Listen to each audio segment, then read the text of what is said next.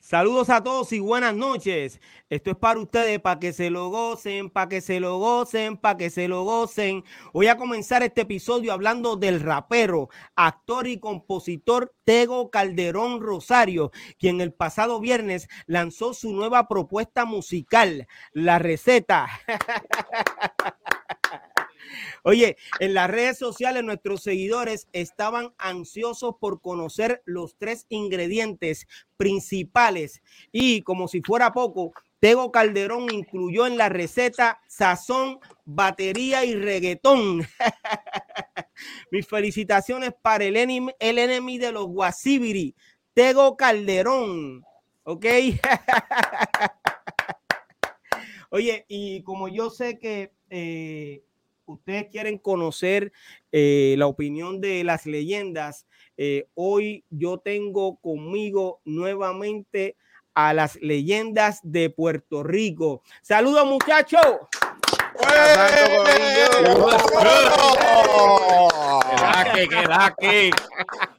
Qué gran ánimo, brother.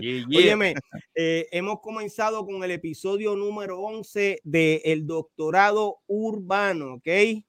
Eh, hoy tengo eh, en el panel la participación de Candy Boy, ya que nuestro hermano y Rap eh, no puede estar con nosotros, ¿ok? Bienvenido, Saludos, gracias. Gracias por la invitación. Candy, ¿cómo estás, brother? Papi, estamos activos, gozando. Todo bajo control. Gracias por la invitación, no, bien. Ya tú sabes, agradecido por tu invitación una vez más. Y yo te agradezco que estés aquí con nosotros de todo corazón, brother. El, el gran Cool GD. Saludos, buenas noches, Corillo. Cool GD.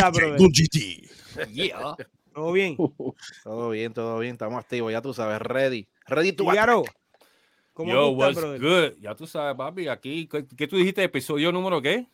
El episodio número 11, bro. 11. 11, papi. Juego, yeah, 11, bro. I love it. I love it. el gran Special Eric. Oye, indica, Eric, indica. ¿Qué es lo que hay? Ya tú sabes, tú eres la receta que me dio mi doctor. Oh.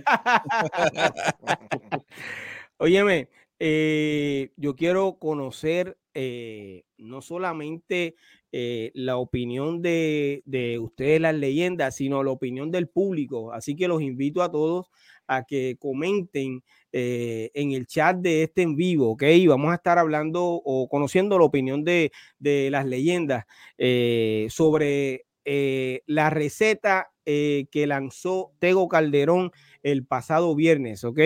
quiero comenzar con Special Eric. ¿Qué tú opinas de ese tema?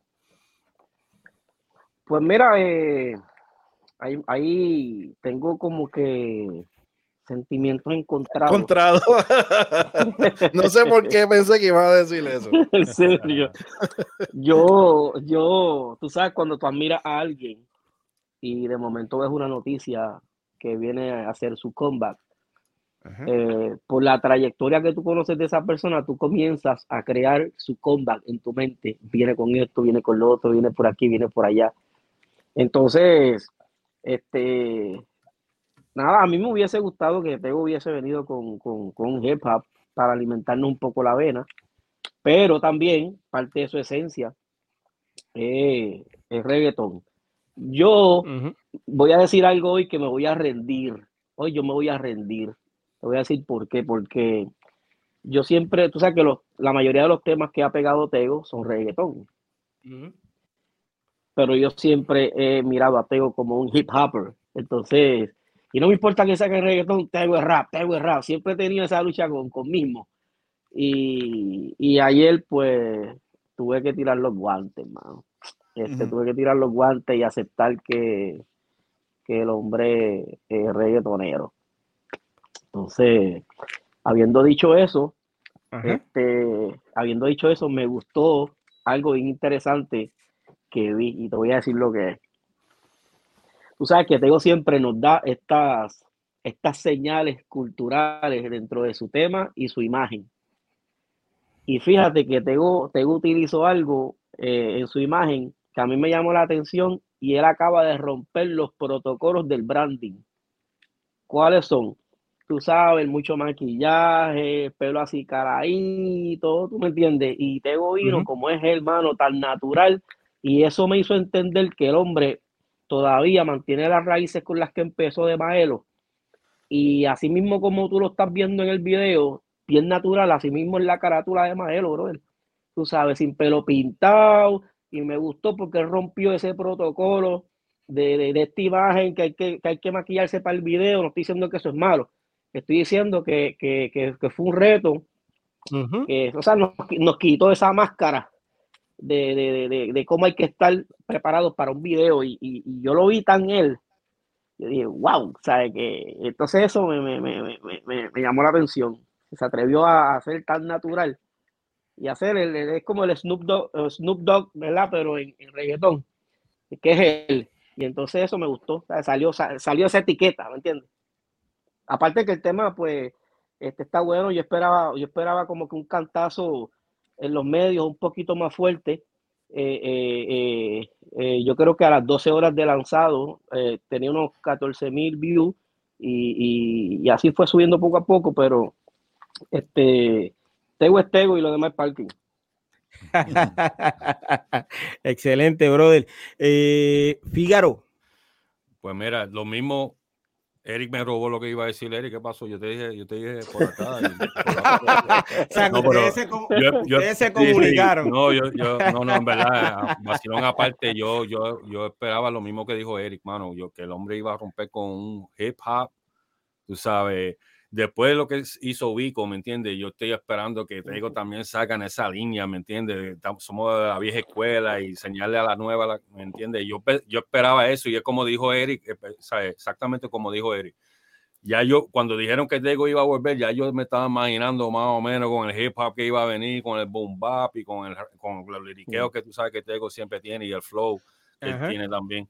Este, entonces, cuando pongo la canción, que veo que es un reggaetón, como dijo Eric también, también esa es parte de su esencia, ¿verdad? Tú sabes que el hombre también le mete el reggaetón, pero no es lo que yo esperaba. La, sí, la canción está buena, tú sabes, el reggaetón está bueno y todo, pero que, tú sabes, entiendo que no busco fanaticada nueva con eso, tú sabes, sino la fanaticada que ya mm. tenía. Este, pero Tego es tremendo artista, bro, y es como, de nuevo, como dijo Eric, tú sabes, como él salió así, vamos a pintar el pelo, yo, yo soy Tego, yo soy así, ¿me entiendes? Eso también me gustó de él, pero que en verdad yo esperaba que iba a salir con un hip hop y también la canción en verdad lo que dura, si tú escuchas la canción, cuando él termina su segundo verso, lo que van como son, van como solamente como dos minutos de la canción. Tú sabes que la canción no es larga tampoco. Este, y esa es otra cosa que me cogió un poco de sorpresa, pero nada, este, ¿me entiendes? Sí me gustó, pero no lo que yo esperaba. Yo esperaba un tego, un tego más, you know, hip hop, boom bap, como dijo Eric. O sea, esa es mi opinión. Excelente, Fígaro. Eh, cool GD. Mira, eh, mi opinión bien, bien, bien personal. Este, estoy un poquito de acuerdo con los muchachos en el sentido de que yo, por lo menos, como fanático de Tego, desde los comienzos, desde que, wow, había, eh, había un CD, no me acuerdo, Boricua, algo que se llamaba. Él salió ahí. Que Boricua en Guay. No, no, había otro anterior de ese. Eh, no, me acuerdo. Antes de salir con Edidito, eh, yo lo había escuchado ahí con, creo que con Maestro. Y, Bueno, antes de eso salió con nosotros el Canal 18. Mucho antes. No, pero estamos hablando, no, si venimos a ver, sí, pero ya en las producciones donde, donde se pegó la gente ya a escucharlo, antes de, ¿No era Boricua Guerrero? No, no era Boricua Guerrero, mano. eso fue muy después. olvídate, piché ahora porque de lo que me pongo ya a pensar, pues voy a perder eh, lo, que en sí quiero decir.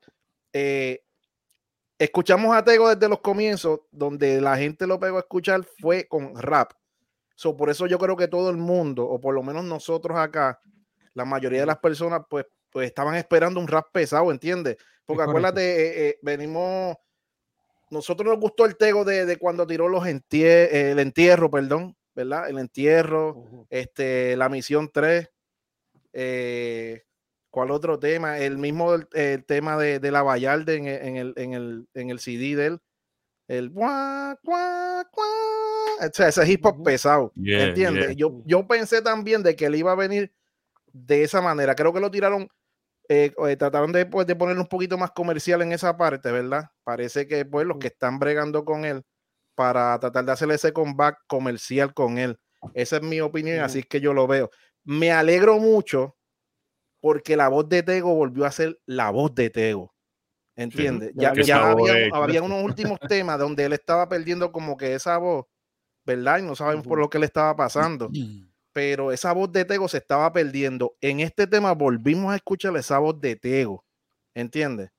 Y pues el, el tema yo sé que, que, como dije, estaban esperando quizás otra cosa, pero mm, no, no está malo el tema, ¿entiendes? El No, no tema está yo, yo considero, además está este, bajo la producción de, de Urba y Rome, que son unos caballotes y tú sabes, hay que dársela también y creo que pues el temita, mientras la sigamos escuchando, yo creo que, Sí. que va a estar por ahí sonando. Y también no Tiro, salió con este, antes video, ¿verdad? No hizo video. Yo no he visto Sí, viene video. ahora, viene video. ¿Tiene video ahora? Ok. Sí, viene video, viene, viene. Antes que presentes a Candy, eh, me gustaría que cuando Candy expusiera su punto, expusiera su punto, eh, me ayudara en esta pregunta que tengo, que, que no la tengo clara.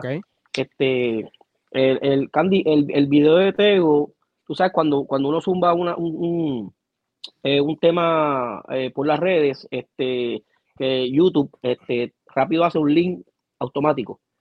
Eh, pero no lo vi, el, el- la- no lo vi en, en- en la- en la- en el canal de Tego. Simplemente tuve que ir al link directo que YouTube te hace automático como artista. Sí, el, el topic. No sé el si eso topic tiene que ver. del artista. Pero lo que pasa es que está en. YouTube, YouTube Music.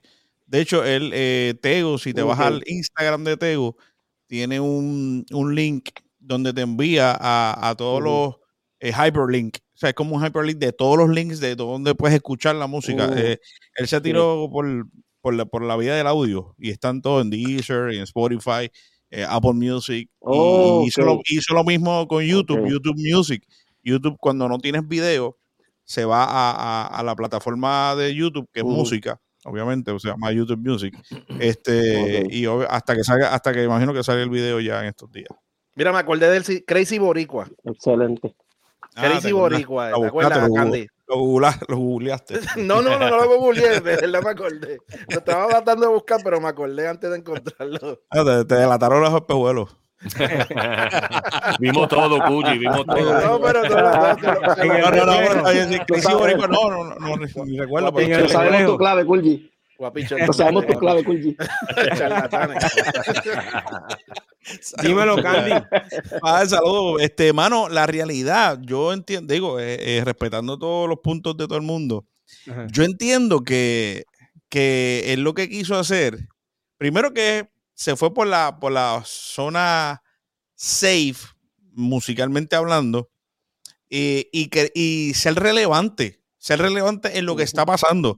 Tú quieres, eh, obviamente, ustedes son hip hopper, los respeto, eh, pero, pero si tú quieres entrar para el main rápido, después de eh, hacer un comeback, tienes que irte por la línea fácil, por la, por la línea que, entiendo que domina también, eh, que es sandunguera y que va a centrar en, en el bailoteo, en, en la discoteca. Tú lo que quieres es sonar. Tú lo que quieres es que, es que la gente vacile.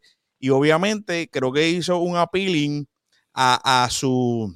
Porque como que me trae record del, del, del, del tego pegado sandunguero cuando salió, ¿me entiendes?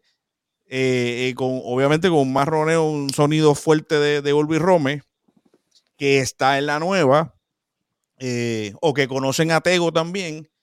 y yo creo que fue eso, o sea, fue él, él, él apeló a lo que está pasando para entrar fácil. Obviamente, hablemos de edad, no es que no es que le quitemos, no es que le quitemos porque no lo puede hacer, pero hablemos de edad, es de las personas que son mayores en este género, eh, que estaba básicamente, eh, ¿cuál es lo último que te acuerdas de Tego? No, el, el que se acuerda, lo que va a sonar es la dominicana, eh, batería y reggaetón, ¿entiendes? Ese, ese, ese, ese, ese es el sonido de Tego que lo, interna, eh, ¿cómo es? lo, lo hizo internacional. Ujú.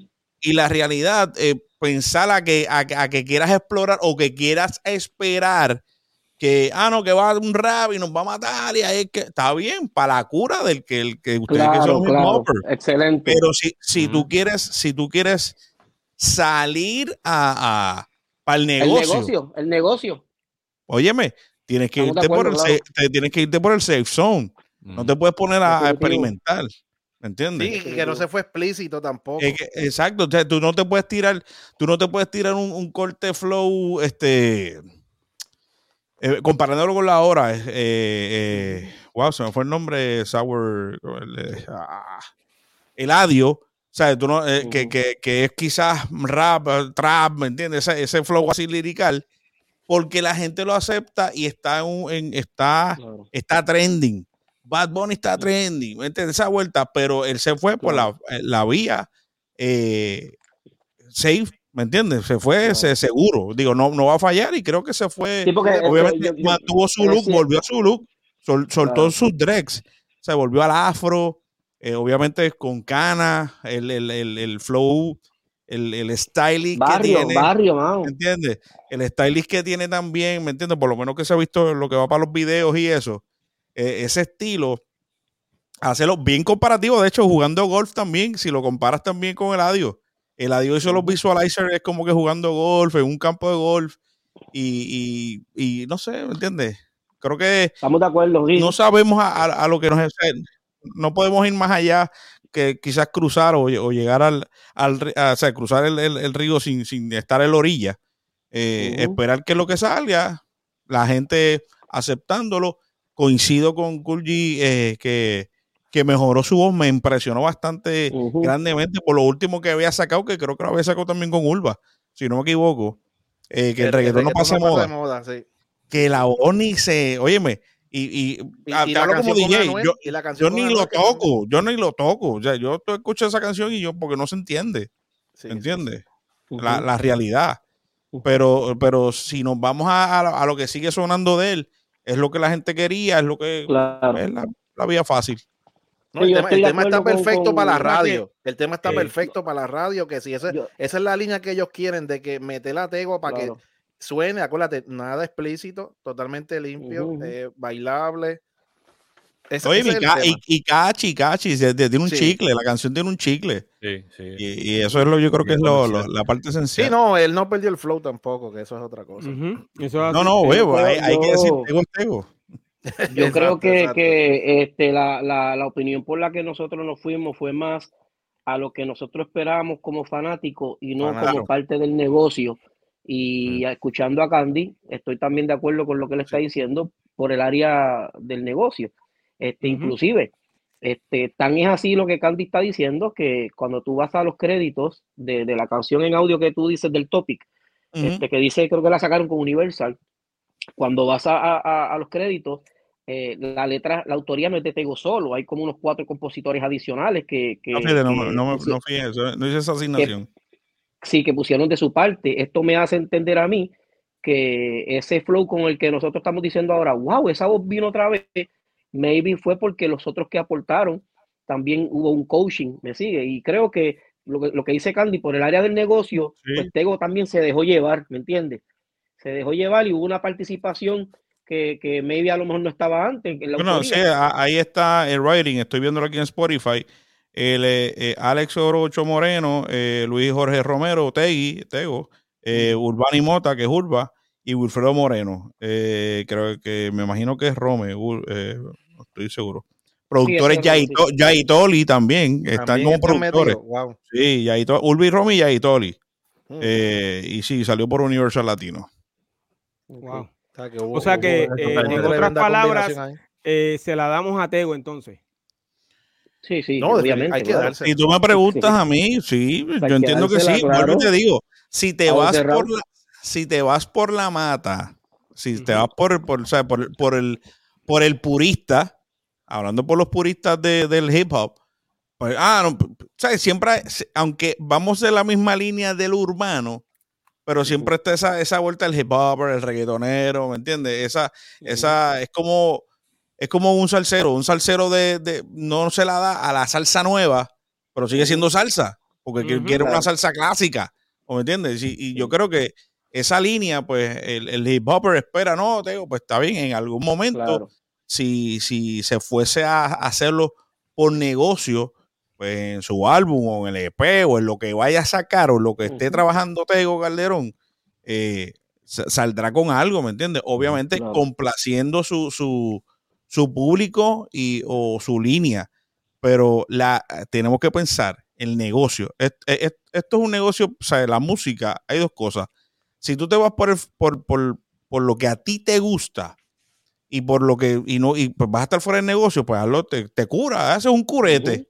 ¿Me entiendes? Y para la vena y te pones ahí, boom, y rompiste para ti, para quizás para tu nicho de seguidores. Pero si tú lo que quieres es volver al negocio, hacer plata, hacer dinero, estar eh, relevante y competitivo en lo que está pasando hoy, tienes que hacer lo que, hay que hacer. se, ve que hay un equipo, completo atrás de él, que no es, tú sabes que él no, parece que no está. Ahora, yo opino también otra, yo, opino otra cosa también. Yo, yo entiendo que debió haber salido con el video. De sí. Sí, pero el video viene. El el video, pero óyeme, pero ponle que, que, sean estrategias, que sean estrategias de, hay, hay, que ver por eso. Sí, hay que, hay ver, pero ya, ya, nada está escrito. Eso que también la gente decía, no, que hay que sacar música los viernes. Eh, si sacas música los viernes, la, óyeme, la realidad, yo estuve, hace poco estuve en, en un, como una, en un, eh, como unas clases de, de, de, de, lo que está pasando hoy con, con gente de, Spotify.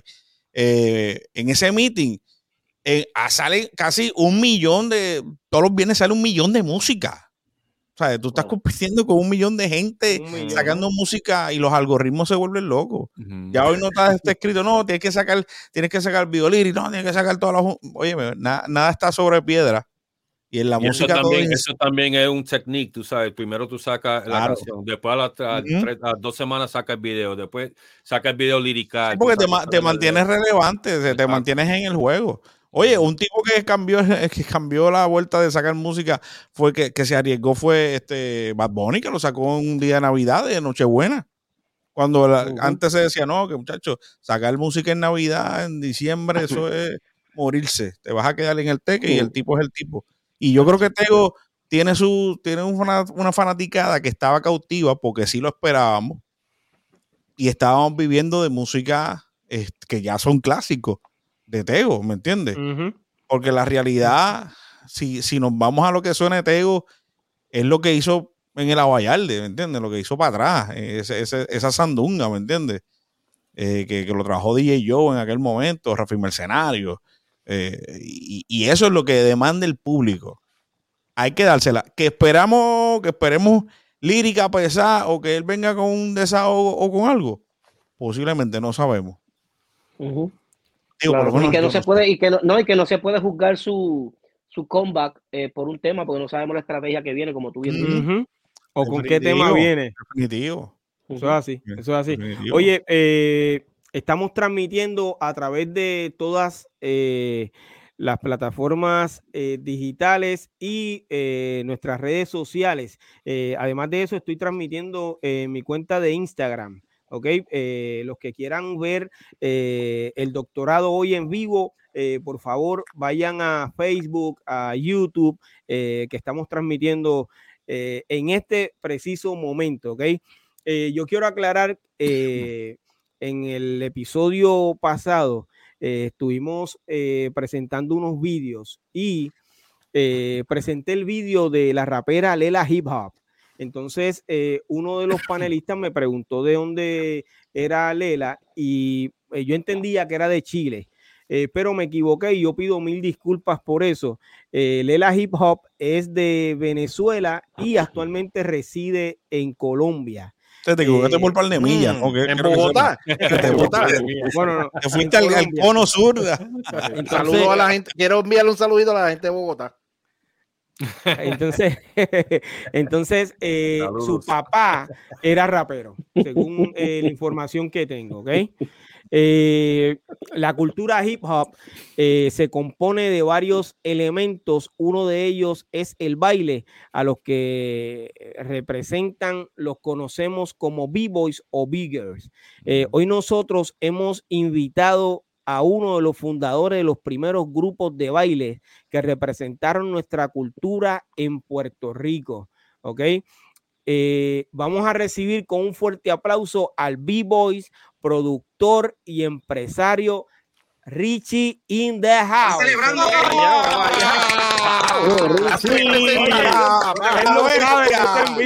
La máquina. no lo sabe.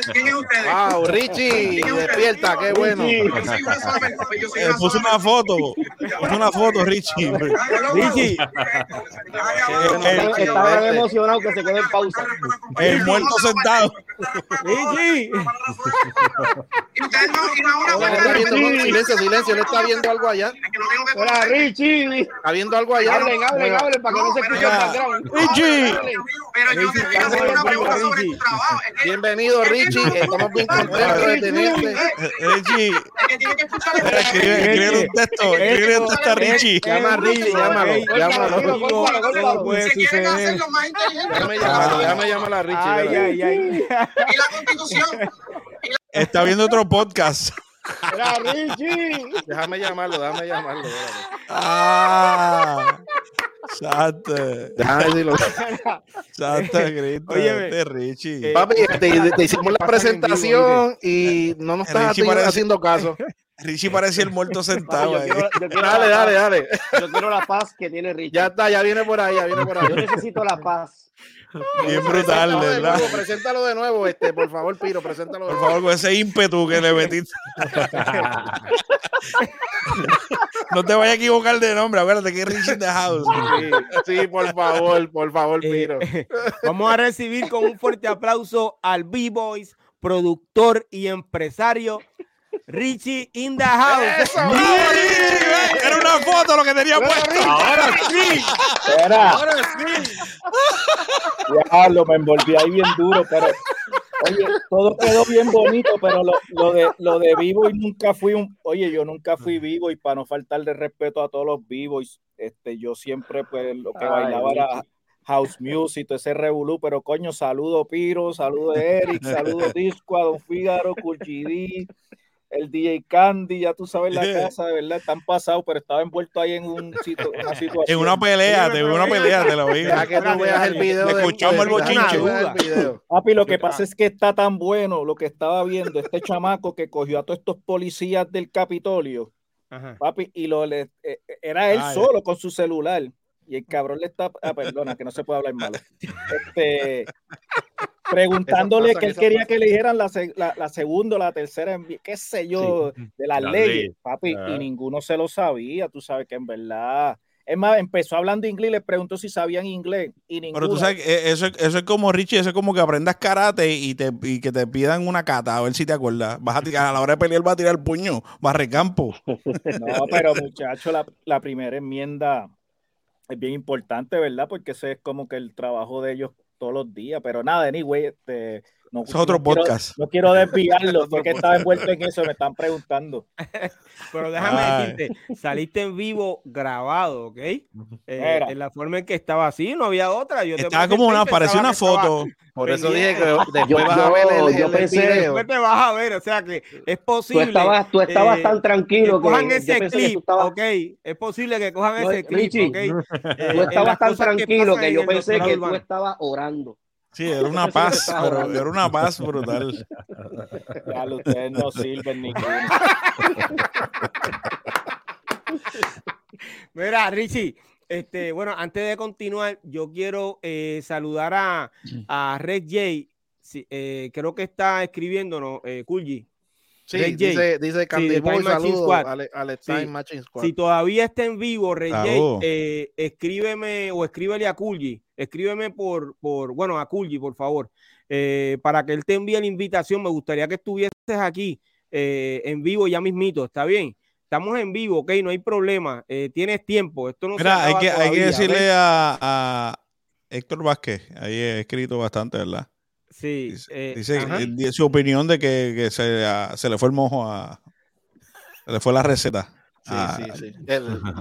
Está bien, son, opiniones. Saludos, sí, este, sí, fue de los a primeros que Alex. escribió. Óyeme, y están saludando a Richie. Veo muchos saludos para Richie, Sí. ¿ok? Sí, de todo corazón.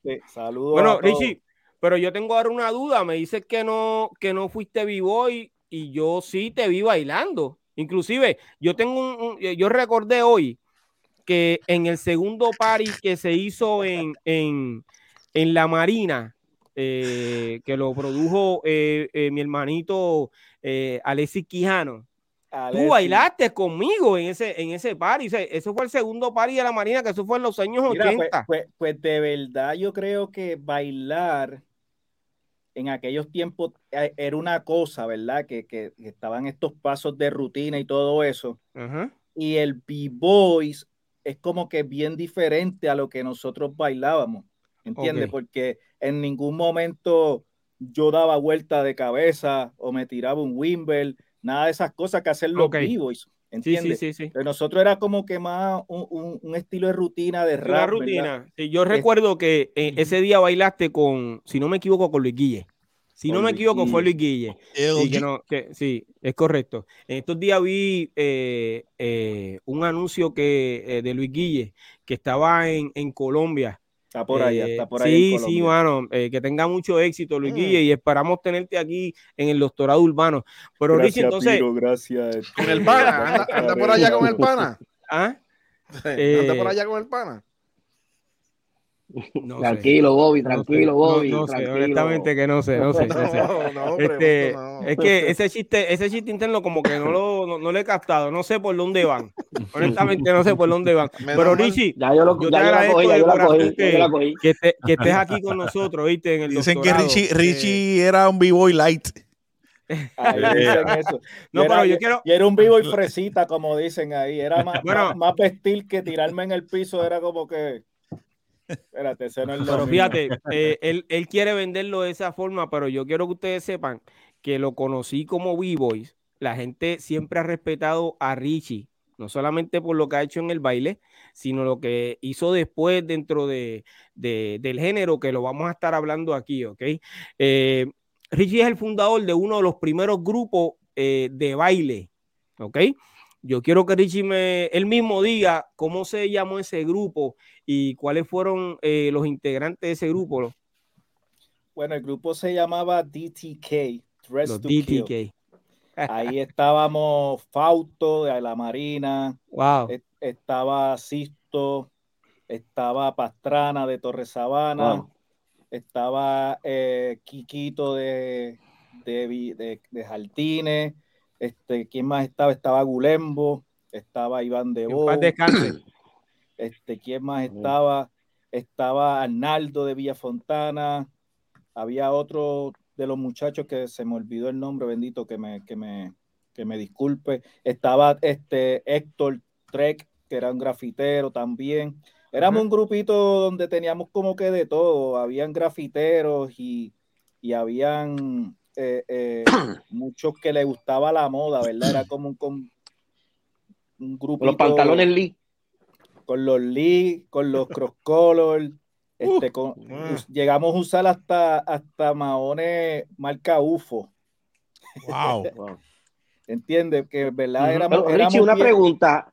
Está, estaba para ese tiempo, estaban los Ballbuster Q, que yo era mascota de ahí. Te pregunto, Claro, ¿tú ¿estás hablando antes de los Ballbuster Q o, o, o contemporáneos? No, no, casi contemporáneo, tú sabes, mi- el grupo que, de practi- los que practicábamos, que practicábamos en la pista de patinaje, creo que era en, en Club. Exacto. DTK, DTK viene, viene, viene como un poquito más antes, mucho, mucho antes de nosotros Ok. hubieron muchos grupos, hubieron muchos grupos, estaba, por ejemplo, uno de, la, de los grupos y de las motivaciones que a mí me, me, me, me llevó a hacer el grupo era los UGA, los este, AFC, TWA, este, eran grupos de, de, de baile que habían, ¿entiendes? Había muchos grupos en ese tiempo de que si el grupo había un grupo de Torre Sabana tenía 20 nombres y era un grupito que si los UGA, AFC, TWA, este, Jardines de Country Club tenían otros corillos con sus grupos, Country Club tenía su grupo. Tú sabes, de verdad, eh, eh, Ujú. era, eh, no quiero decir que fui el primero, porque nunca fui el primero. Yo, Ujú. yo me inspiré de muchos grupos que, para mucho antes de eso, estaban los vivos, eh, los Blockbuster Junior, Ujú. que esos sí eran de, esos sí eran, eran breakdancing, que era Eric Junior, Sisto, este. Yo me acuerdo. eh, Ahí yo fui Camil. mascota porque mi hermano estaba con ellos. Yo era chamaquito y yo iba, me pusieron de mascota porque no tenía, no tenía como que la edad para, tú sabes, para frontear con el grupo. Y me daron como Exacto. mascota. Y me acuerdo de Eric Junior, que le quedaba vuelta de casco. de casco que la hacía en la, en la, en la encantarilla de las calles, el loco ese daba vuelta. Mira, por ahí está Flow Master Crew también. Tú sabías muchos, de verdad, era, era para mí, era un estilo de vida que me encantaba. Tú sabes que hoy día, hoy día extraño tanto, porque pues que pues, los tiempos cambian, pero en aquel momento éramos tantos grupos y no importaba para mí, hablo de mi personal. Ya a mí, a mí en, lo personal no me importaba como que si bailaba malo, si bailaba bueno, si bailaba brutal, no me importaba. Yo lo que quería estar ahí, compartir, gozarme la música y, y ver con lo que venía esta gente, ver lo nuevo que tenía aquel otro, diablo, este tipo está duro con cojones, pero que se joda, voy a bailar, tú sabes, que no estaba en ese, en ese flow de como habían otros grupos que sí estaban en una tiraera fuerte, entiende Que se encontraban en Plaza Carolina, después se quemaban en Plaza 8 y después de Plaza 8 iban a Villacopa y se quemaban y después se encontraban en Joseph Café en San Juan y se quemaban. Tú sabes, eso era un día completo. Uh, eso era un día completo de, de de pelea intensa de baile, mm, ¿entiendes? Pero en realidad no, tú sabes, DTK se creó con mucho, con mucho cariño, en verdad. Yo creo que todos éramos unos fiebrus de música y de la ropa que nos encantaba, mano.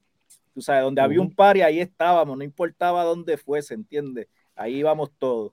Sí, no, y tenías uno de los duros que es Sisto, ¿ok? Sisto eh, Buenísimo. Sí, eh, y Fausto. Oye, ¿en qué año eh, fue que fundaste ese grupo? Mira, el grupo fue como para principios de los 90, finales de los 80, 89, 90, por ahí. Fue en esa época, yo, yo creo que fue antes. O fue antes, de verdad. Yo, creo que fue, antes, fue mucho antes. Habla claro, Richie, habla claro. 87, yo creo que fue, yo creo que fue entre 87 y 86, porque yo empiezo en el 86 a escribir en Flamboyán, en el residencial, y ya yo ya de ustedes y, ya, en el 85, 86 yo estaba en el rap, pero antes ya había bailado este sí, fue dance. Entonces ahí es que yo conozco a Richie, que estoy en la, en la coda, y ya estábamos bailando y haciendo eh, 20 cosas. Eh, Richie, eh, tuviste en ese grupo, te digo que fue antes porque tuviste en ese grupo a Fausto, que es de. de, de Fausto fue de, los, de, los, últimos que entró al grupo. Porque ya, ya el grupo, como que Fausto bailaba, pero también cantaba, y como que queríamos tener un MC en el grupo que le metiera, entonces, como que fue una química bien nítida, porque cuando Fausto entra, pues fue otro flow para el grupo, fue algo súper nítido que, que que todos decíamos, todos estábamos contentos porque teníamos a QJ con nosotros. Se pareció un montón. Ese era el flow de él, ¿viste? Era el flow de verdad ahí en, el canto de nosotros, la Marina Urban Legends. Entonces eh, después pues estábamos como que medio montados porque todo fue llegando poco a poco, su unió de momento pues Luis Guille que, que es familia mía, este, eh, mi compadre Blanco Omar que fue parte también. De verdad. Sí, fueron todos. Yo, yo creo que yo, yo sacaba permiso en muchas casas para llevármelos para los centros a bailar. Óyeme, eh, ustedes tuvieron eh, auspicio de, alguna empresa, ¿verdad? Tuvimos auspicio de varias, tuvimos auspicio de Deporte 5A, una tienda que en aquel tiempo era bien especializada en las tenis, en muchas cosas. Ellos, ellos se, encargaban de mandarnos a buscar las tenis, ¿verdad? Que en aquel tiempo era bien difícil, nosotros queríamos tener ropa diferente, pues el dueño, un gran amigo, este, me decía, no te preocupes, que voy a mandarme a todos los sites, que les voy a mandar a buscar algo exclusivo para ustedes. Wow. Entonces eso nos daba un poco más de luz porque teníamos que competir con grupos como los como UGA, AFC, TW de, de Torre, que esa gente pues estaban en la torta, iban todos los fines de semana a, Nueva York y venían para atrás con todo, entonces te encontrabas en el viejo San Juan con el corillo de puerta, Omar, este Barreto, todo ese convete que no, no estaban fácil. Y y mano, de verdad era como que esa competencia de, de, ropa, pero sí, Deportes 5A fueron, fueron parte del grupo de... Esa tienda eh, era la que está ubicada en el mall de, la Campo Rico. En el shopping de la Campo Rico. Sí, recuerdo. Eh, fui muchas veces ahí, recuerdo, sí. Eh, con ese grupo, ¿dónde lograste presentarte? Mira, nosotros llegamos a abrir el concierto de LQJ cuando vino por primera vez a Puerto Rico, a, a Bayamón, a la cancha Pepín Cestero de Bayamón. Pues fuimos el grupo que hizo el opening para, para, para el show de LQJ. Ese fueron uno, uno de, los, de los shows más grandes que nosotros abrimos, aparte de muchos rap attacks que también estuvimos ahí en Tarima compartiendo con muchos grupos de, de Carolina, de Bayamón, de Cagua, de todos lados. Fíjate, yo pensé, eh, estoy recordando lo que estaba diciendo Eric ahorita. Eh, Eric, yo pensé que tú habías sido mascota de ese grupo. Siempre lo tenía en la No. mente que tú habías estado ahí. No, eso al contrario, esta gente era la competencia. Mm. Estaba, no, esta gente era la competencia. Eso era como la película de los Warriors, pero light, Ajá. ¿entiendes? Light más light. Mira, es, que era demasiado porque de momento el grupo de los muchachos con Eric, el Canal 13, ¿verdad? Era en la esquina de la del Iturrey, de, de donde todos nosotros nos, nos, nos- nos criamos en esa avenida, ¿entiendes? So, Ajá. ¿Quiénes eran los primeros en entrar a ese canal? ¿Quiénes eran los primeros en, en comandar de verdad ahí? Papi, era la Iturrey, Flamboyán, ¿entiendes? Flamboyán, la, la- la cuarta de Country Club, era, éramos, Eh. éramos nosotros, tú sabes. Y cuando yo de verdad veía bailando, por ejemplo, a, a, a Special Eric, veía a Pedro Press, veía, habían otros chamaquitos, había una liga, había una liga, una liga que, en verdad era de respeto. Y yo, pues tú sabes, ahí fue que dije, pues yo me voy a quedar en lo que me gusta, porque yo creo que de ahí voy a llegar, voy para allá, tú sabes. Óyeme, eso es eh, Richie hablando humildemente. Está bien, humildemente. Óyeme, eh, cuando este grupo se rompe, Richie, eh, ¿tú tuviste la oportunidad de bailar con otros artistas? Porque ya ahí entonces estabas en el año 89. Sí, cuando, el cuando grupo, salen- cuando el grupo rompió, y el grupo nunca rompió, de verdad, el grupo siempre se mantuvo, exclusive hasta los otros días que hemos estado hablando, siempre nos hemos mantenido en comunicación Ok. todos los del grupo, pero cada cual pues tomó su rumbo, ¿verdad? Este, fuimos creciendo, ¿verdad? Y cada cual fue como que ya no eran los mismos intereses como, como cuando comenzamos. Entonces de ahí yo veía a Luis Guille con un potencial bien brutal porque era un fiebrú. Entonces, pero veía a Black Demasiado Omar que era- duro. ajá, veía a Black Omar que le seguía los pasos igual. Entonces yo decía, estos dos están demasiado. Y es cuando Rubén decide como que meterlos al grupo de él para bailar. Y llegué a bailar con Rubén varias veces en par de shows y qué sé yo, pero después de ahí como que la liga se puso bien intensa y, y, y me incliné como que en verdad me empezó a gustar el house. Siempre me había gustado el house music, entonces como que ahí este, ya los parties eran en ciertos lados, en Joseph Café venía esa fiebre del house music y como que por ahí seguí bailando, pero como que otro estilo, entiende, de no las rutinas aquellas del rap ni nada de eso. Eh, hay alguien que eh, no hemos mencionado y eh, ya mencionamos a Luis Guille, mencionamos a Black Omar y hubo otro que hace mucho tiempo no sé de él, yo creo que, que ya no está con nosotros, que es el Fito. Fito, Fito, ¿no? sí, Fito, Fito, Fito sí. está con nosotros, Fito está ¿Sí? en Orlando viviendo, seguro que sí. Wow, wow. Fito, Oye, mis, sa- Fito. mis saludos a Fito, men. Fue otro de los duros. Sí, eh, sí, sí, que sí, sí. Y la hermana. También, Sí, también. De hecho, Fito, Fito de- eh, conjuntamente con Luis Guille, fueron los que tuvieron los flat top más altos. Exacto. Mira, y hay otro de los muchachos que lo tengo en mi página de, de Facebook, que hoy es pastor y creo que vive en Atlanta. Eh, ya mismo voy Ese- a recordar su Ese nombre. es este, este, el, el- era del corillo de Luis también. ay, Ese mismo, mío. ese mismo que tenía el top Ah, dice que bailaba con. Rubén. El que bailaba Sí. con Rubén. Sí, el trigueñito. Hoy es Sí, pastor. Sí, el trigueñito, sí. sí, Sí. sí. Pana mío, No, ese era mío, otro. amigo eh. Ese era otro que, que Sí, es que un ese, duro, eh. es- ese grupito que se unió Fito, Zenón. eh, Zenón, Omar, Zenón, Zenón bailó pa' Bule también. Tú sabes, eran, eran como que, papi, eran unas bombas. Después se unió. Kenny el Calvo, bacho, no, olvídate, había, Ajá. a había, había un, había un, tú sabes, una liga. Un batallón. Sí, sí, sí, sí. Un batallón. Óyeme, eh, Richie, ¿cuándo eh, tú decides terminar con, con el baile y comenzar a, a producir? ¿Qué fue lo, lo próximo que hiciste para el Mira, género? yo, yo de verdad producir como tal, no tanto es que estuve en la producción, yo desde chamaquito siempre estuve en la música, este, yo tuve, es mi compadre ahora, este, la compañía Top Ford DJ era una de las compañías de, de, sonido y de party más grandes aquí en Puerto Rico. Y yo era el que me montaba en la guaguita, en las bocinas allá arriba, y me, no me perdía ni un quinceañero, y gracias a eso conocí a mucha gente de la industria como DJ Enoch Aponte, DJ Pani, DJ Carlos Colón, DJ este...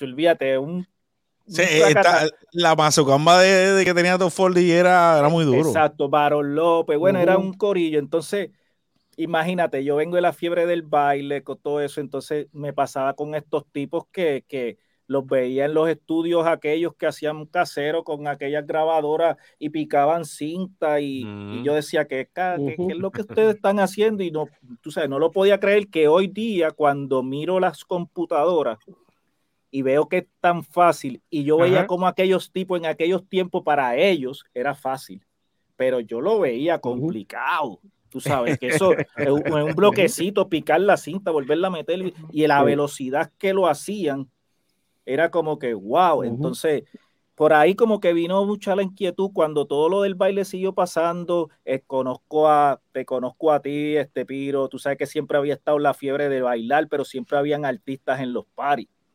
¿Entiendes? Siempre había alguien que cantaba en los paris. Y ya cuando me está pasando esa fiebre del baile, empiezo a ver todo ese, ese, ese movimiento, ¿verdad? De Stefano, de Chiclín, de, de, de, de todos estos. En paz descanse, Sí, que todos estos tipos estaban metiendo en un estudio 14, 15, 17 chamaquitos a grabar.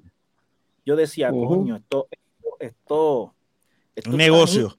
No, no negocio, esto está nítido, porque yo nunca lo vi como negocio. Tal vez eso fue el éxito mío en lo que hice con In House, porque cuando yo voy en el 94 para Nueva York, me monto en un tren, salgo y lo primero que veo es The Source.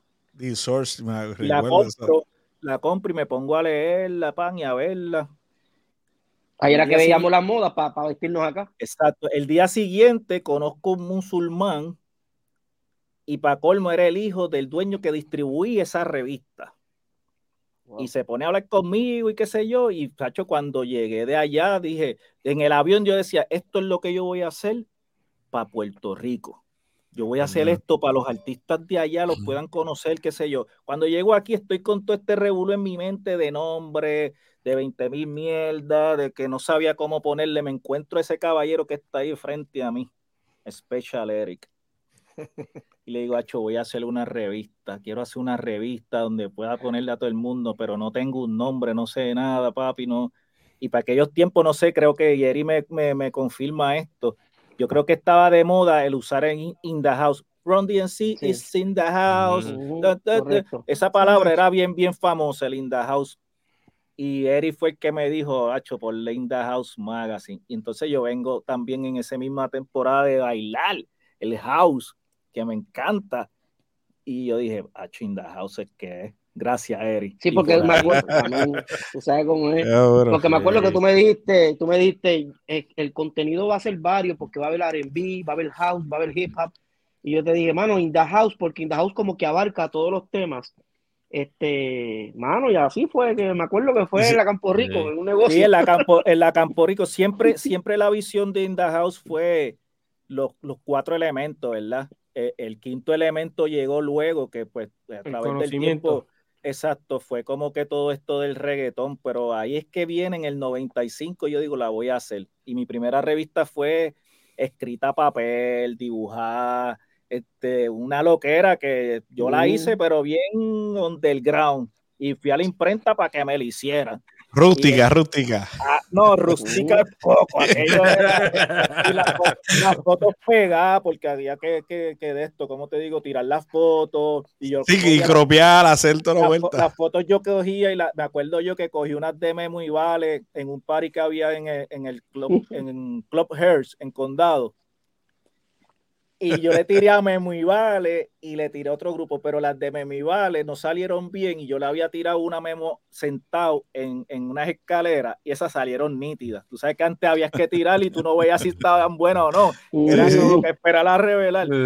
Achi, yo cogí la piqué, pam, pam, pam, la cropié yo mismo a tijera y la pegué encima del otro, saqué una fotocopia. y, así prácticamente monté la revista y luego cuando voy a la imprenta, que era un cubano ahí en Santurce, se empezó a reír, Achi, y yo me encojoné como que, este cabrón.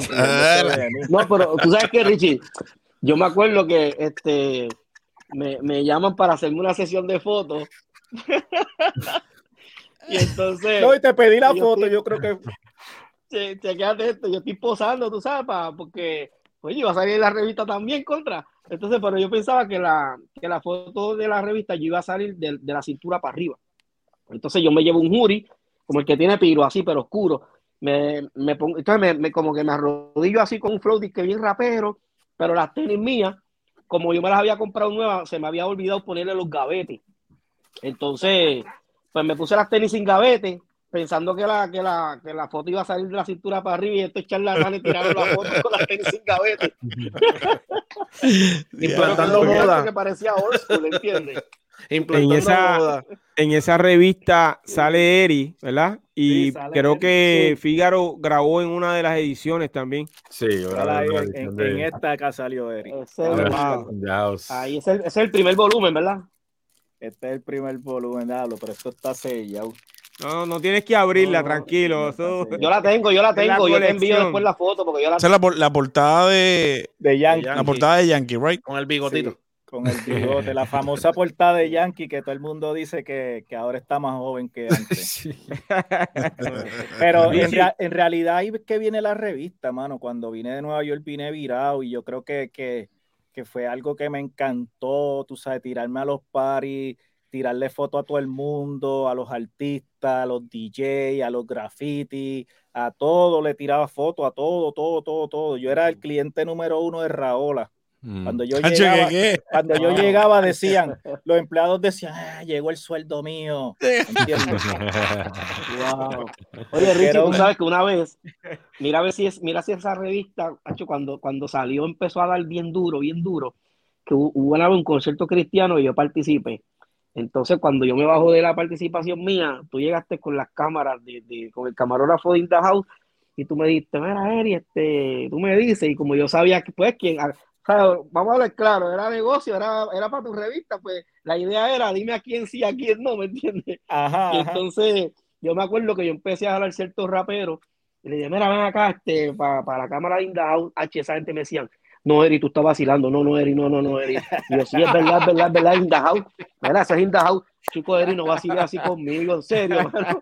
Yo me acuerdo, porque no había esa exposición, ¿me entiendes?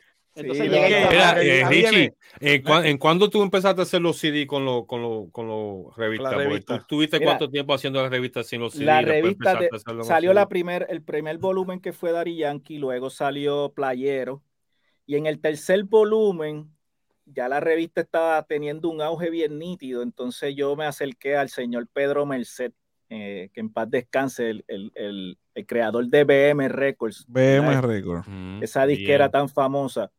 Y yo le digo a Pedro, Pedro, para que me distribuya la revista, que si esto, esto es del género, chico, y tú te haces. Y él me miraba como que no entendía la revista y me dice, dame break, porque es que yo tengo que entender qué es lo que tú estás haciendo. Y yo, chico, pues una revista, que si esto. La cuestión fue que me dejó ahí guindado y me fui. Al otro día me llama, Richie, sí, soy yo, Pedro Mercedes. Me acuerdo yo que tenía un Sancho de los teléfonos esos aquellos chiquititos. Y te pusiste subir la antena y eso. Le subí la, le subí la antena. pap. Ajá, dígame. Este, pasa por acá. Cuando pasé, me dijo, vamos a, te voy a distribuir la revista, pero yo quiero ponerle un CD dentro a la revista. Y yo le digo, ah, espérate, Pedro, yo no tengo chavo porque yo estaba imprimiendo casi 10 mil revistas. Y yo dije, 10 mil CD son 10 mil pesos, que en aquel tiempo era peso el CD. Ah, peso el CD. Y él me dice, no, no, no, del CD no te preocupes, yo me encargo del CD. Y yo, pero chico, ¿y los cantantes qué vamos a hacer? No, tranquilo. Llamó a Master Joe ahí, pam, pam, pam, pam. Master Joe llegó. Mira, Master, voy a hacer esto con Richie. Quiero que tú y Joe se me preparen algo y me lo den exclusivo de la revista. Ahí es que sale el famoso mixeo de DJ Joe con Master Joe de E Da House. E ellos hacen dos versiones de 15 minutos. Pedro Merced coge y imprime el CD, lo mete dentro de la revista, le pone su plástico y como a los tres días me llama Richie, necesito 10 mil revistas más. Y yo, ¿cómo? Y yo, pero, pero, y las 10 mil bueno. que te di. No, ya las 10 mil, ven para cuadrar y ya eso se fue. Eso era COD, eso era COD. Y yo, ¿qué? Cuando vi ese cheque, mandé a hacer 10 y a los tres días, gracias a Dios, de nuevo me llamo Richie, esto se fue. Y yo, pero Pedro, ¿dónde es que tú estás metiendo esa revista que yo, tú sabes, y yo necesito suplirle a mi gente acá? Y era que Pedro la estaba vendiendo en Nueva York. Él tenía una distribuidora en Nueva York y en realidad fue bien increíble, que esto casi nunca lo digo, este, mano, en Nueva York fue que explotó In The House. Wow. O sea, si In The House explotó, tú sabes cuántos playeros, cuántos DJ Joe, cuántos Nico Canadá, cuántos DJ Raymond, cuántos DJ Chiclin, cuántos DJ Estefano, toda esa música se estaba vendiendo como pan caliente en Nueva York. O sea, cuando digo Nueva York era Estados Unidos, Connecticut, Rhode Island, Ohio, Massachusetts. Sí, sí, llegaba allá, pues eh, para ese tiempo yo estaba allá en Connecticut. Exacto. Entonces, mm. yo cogí para la próxima edición que tenía Panty Mejor Niman, llegué con la revista y el CD hecho, todo donde Pedro. Pedro, para que me distribuya la revista, pero ¿qué pasó con el CD? Ah, ya tiene CD, ya está en plástico, ya está ready. y me miró ahí como que, ya lo que cabrón, me tumbó el guiso a mí. ¿Entiendes? Y a nueve pesos, 9.99. ¿Entiendes? Entonces, como que nada, se empezó a reír y me dijo, dale, dale, dale, vamos, vamos, vamos al mambo. Tú sabes que también me dio el break de hacerlo, porque en realidad quien se lo inventó fue él, pero yo vi la cantidad que él ganó. ¿Entiendes? Y yo dije, espérate. Richie, no vayas a decir la que ganaste, que no, que hay unas personas de Hacienda que nos ven. No, no, chacho, sí, esa gente, ya yo les pagué a todo el mundo. Ya, están tarde. Ya están tarde. Este, mano, y de verdad que después lo hice, Pedro siguió ayudándome, la revista siguió creciendo bien, una cosa increíble, de verdad que, que, que nada, no se debe. Pero tú sabes, que, tú sabes que la innovación, quizás la innovación de, de hacer eso, el, CD, oportunidades para un montón de cosas, o sea, para que se presentaran eh, quizás artistas nuevos, eh, mismos productores, mano. Bueno, de, ese CD, por ejemplo, te puedo dar fe que salió Tego Calderón. Con Eddie. con Eddie, este maestro, el mismo productor Eco, que nadie creía en Eco, este, empezó a, producirme música para el CD con artistas de él y cuando la gente escuchaba los ritmos, decían, ¿quién es ese? Y yo, ah, es Eco Pan, y caían al estudio de él. O sea, muchos, muchos, muchos productores, muchos artistas, de verdad, yo creo que, que yo en un momento dado me volví loco dándole exposición a mucha gente sin esperar nada a cambio. Igual que tengo mixeos de DJ, un montón que si Motion, que si DJ Bob, que si este Sugar Kid, DJ Cream, DJ Casanova. Creo que, creo que tú trabajaste también con Tony Tosh, alguno, ¿verdad? Con Tony Tosh. Hicimos una portada con Tony y Eddie D en Nueva York. Con Cookie también, ¿verdad? Cookie también. Cookie, Cookie fue el creador de WKTN que para que, fue como un emisor de radio, sí. Exacto, ahí fue que presentamos a, a, Tego. E, esa idea salió de Cookie porque en aquel tiempo no habían emisores de radio ni nada. Y Cookie me dice, vamos a hacer el CD como si fuera una emisora de nosotros, pues de nosotros. Y los, skits, los skits del de Cookie siempre fueron matadores. WKTN. si le escuchan el CD ahora se ríen un montón, de verdad, unos recuerdos brutales. Pero Cookie fue el que, el que creó ese concepto y después de ahí le seguimos llamando WKTN KTN algunos, eh, presentábamos diferentes mixeos de diferentes DJs de la, de la casa, diferentes productores, artistas. Yo salía, por ejemplo, un momento a la farmacia y me tardaba casi cuatro o seis horas en volver a regresar y cuando regresaba, regresaba con nueve, diez, quince CD Wow. que me entregaban en la calle de gente que me veía, mira Richie, para que escuche lo mío. Eh, No bien Pitri, no bien Pitri. no no había nada, tú sabes. Y, y créeme que yo me sentaba todos los martes, yo cogía siempre a la una de la tarde, apagaba todo y me sentaba a escuchar uno por uno. Ponía este para el lado, este para acá, este para allá, este para acá. Y trataba pues de darle su espacio a todo el mundo. Richie, Y lo que mucha gente la no innovación sabe, dura.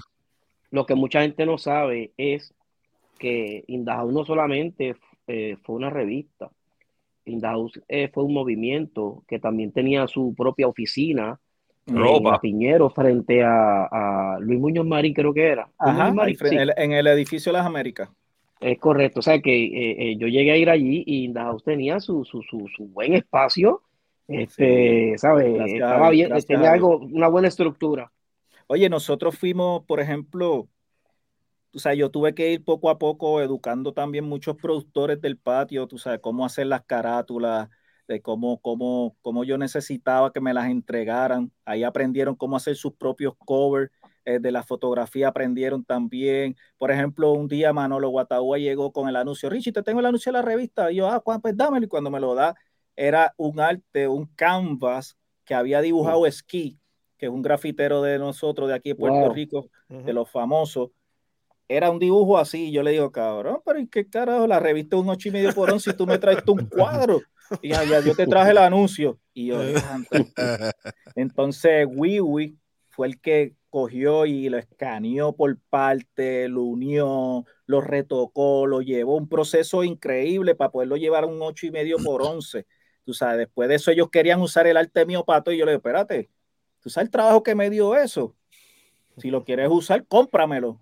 Es diferente a lo que tú me traíste. O sea, yo tenía que buscarle el negocio porque pensaban que lo que yo estaba haciendo era fácil y en realidad no era fácil. Fácil era a ellos decirme, dámelo. Y yo decía como que dámelo y ¿dónde está todo el trabajo? Tú sabes. Pero tú- fueron, fueron aprendiendo de la revista de tener un email, este, de tener este, un- un website, de tener este, de tener un, un MySpace en aquel tiempo. O sea, Ujú. todo eso, pues, In the House como que fue un poco... Fue, la fue, fue la educación del marketing, más que nada. O sea, fue Exacto, porque en la forma editorial también, tú, o sea, tú sentarte a, a- a- No solamente porque no era que eran anuncios nada más, sino que había información, fotos de party, gente. O sea, tú te enterabas de quién era quién y por qué, qué, ¿me entiendes? Tú, Mira, hoy, hoy por hoy yo me siento bien contento porque hice algo que lo hice con, con, el, con el amor y lo sigo haciendo, que es lo que me gusta. Pero hoy debemos estar todos juntos de ver un género, no solamente en la música sacra, porque también el reggaetón y el hip hop de música cristiana está, está llegando, tú sabes, está, está elevado, ¿entiendes? Y ver una revista que sea 100% de lo nuestro, cuando aquí la salsa estuvo en su momento, el merengue, este, lo tropical, todos estos géneros que hubieron que éramos nosotros los nenes malos, ya los nenes malos tenían unas identidades mil veces más profesionales que lo que ellos tenían. ¿entiendes? Y ni el rock, ni la Sí. salsa, nadie ha tenido una revista como ningún género como la que ha tenido el género. sea, que no No, y de nada la revista, salir de la revista era como tú decir, me, vi- me viste en noche de gala. O sea, literalmente era, salida. Era como que- Eh, ¿Qué te falta por hacer, brother? Diantre, ¿qué me falta por hacer? Pues mira, muchas cosas. De verdad, yo creo que estamos en, un- en una vida, ¿verdad? Que todos los días aprendemos algo nuevo.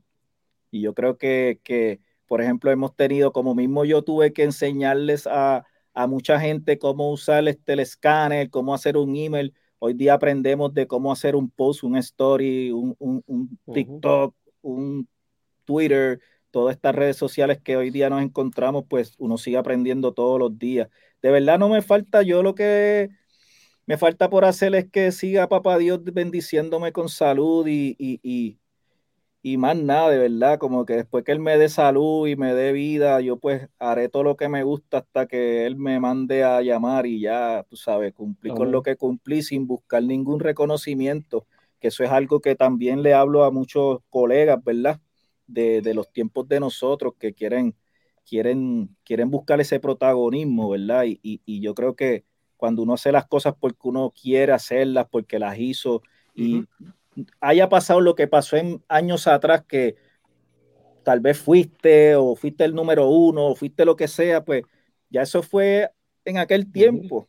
Hoy son otros tiempos. Entonces, si tú quieres buscar el reconocimiento, tienes que seguir trabajando. La palabra es trabajar. Después, que tú traba después que tú trabajes, el reconocimiento llega por añadidura. Sí, no, y te lo da quien te lo quiera dar, porque de igual manera siempre estamos en un mundo donde, pues, lamentablemente nadie quiere aceptar lo bien que está otra persona, ¿entiendes? Y son gente que se enojan por ver el bien de otra persona. Yo he estado con amistades mías que pasa un carro con un equipo bien brutal y ah, a ver ese cabrón. Y yo, ¿tú lo conoces? ¿Tú lo conoces?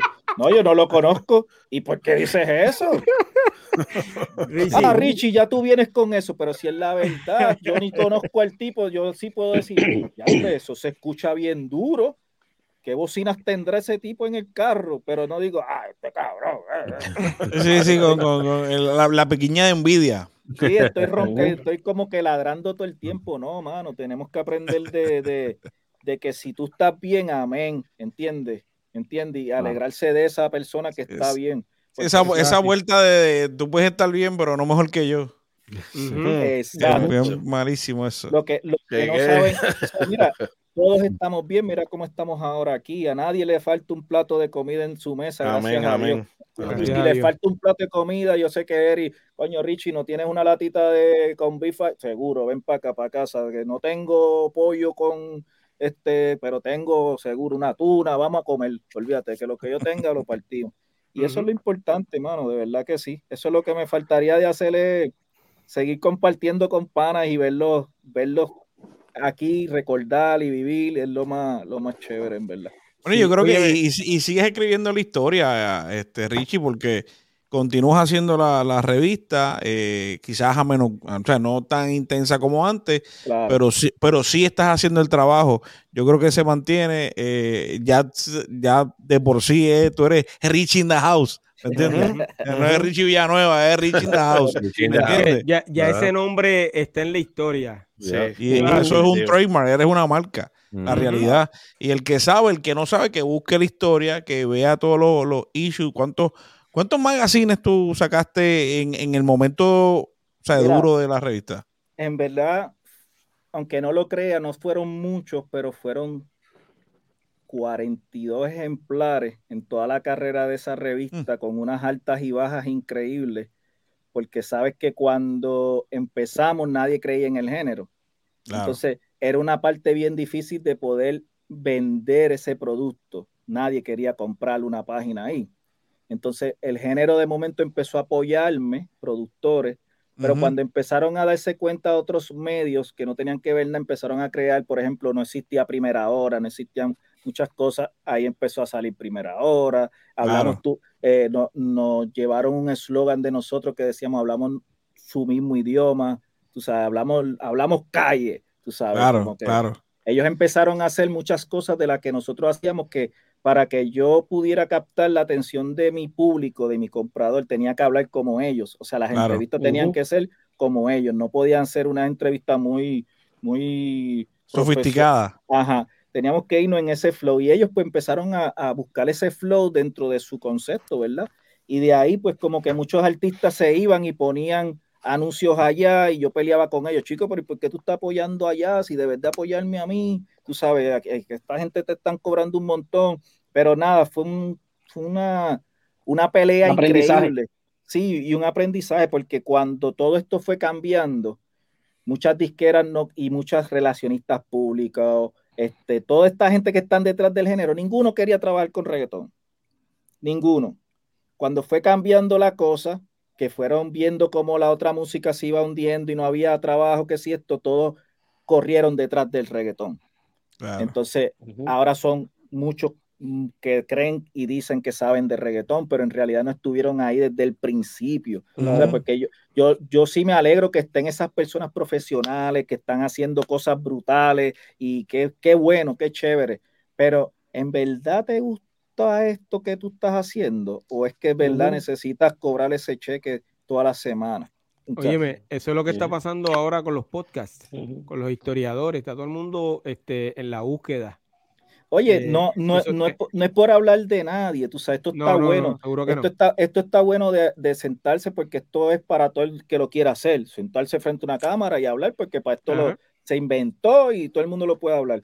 Ajá. Pero ver hoy día gente que tal vez no contribuyó nada en esto y verlo sentado hablando de, de, de como que son los maracachimbas, es como que tú decir, wow, está bien, porque soy, son los maracachimbas de esta generación que está bien, pero no se pongan títulos, ¿entiendes? Hagan, hagan el trabajo y ya, porque lo mismo lo va a hacer el otro, el otro. Ya hay como 200 mil podcasts, todo el mundo habla de lo A mismo. nivel mundial, a nivel mundial. Bueno, tú sabes, es, es, es, un, es una plaga la que hay. Yo creo, pero yo lo que creo es, yo lo que creo, y contribuyendo a eso, que, que sí hay, sea, hay, hay, hay personas y hay personas, porque tú puedes ser el más caracachimba, el más duro, y si lo, y, y si lo, lo utilices a favor del que sabe, del historiador, porque yo puedo ser el más duro en tener la plataforma más violenta y más vista, pero no me hace, no me hace el, el, el sabiondo, ¿me entiendes? No me hace el,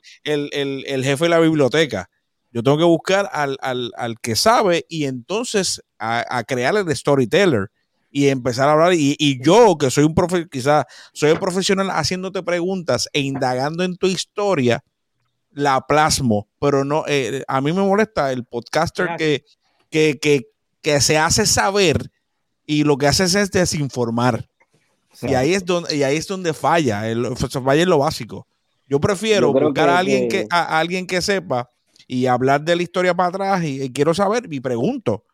Y me, y convierto en un ignorante como puede haber 60 detrás de la, de, de- detrás de, de la red, ¿me entiendes? Viendo. y, y- y a- y ahora es un momento bien, bien difícil, porque como, como estaban hablando ustedes, creo que ahorita que, que alguien habló de que todos los viernes sale un millón de música. Ha- Hay un millón yo de lo dije. artistas. Sí, Candy, Candy, Candy lo dijo. hay un millón de artistas. Entonces. Papá, tú no puedes estar pendiente a mil artistas para ver a quién entrevistas. Y, tú sabes, No. es, un, es un plan que tú tienes que lograr a base de números, de estrategias tú mismo interno Claro. de, tu, de tu negocio de podcast o de revista, whatever, para tú saber a quién vas a entrevistar, a quién tú quieres ahí. ¿Entiendes? Es un poco más difícil. Pero sí, lo que quiero dejar claro aquí, que en esta parte que voy a decir es, no es que está mal que todo el mundo haga sus podcasts. Yo por lo menos que ya pasé la página y me, me lavé las manos y los ojos, ya todo.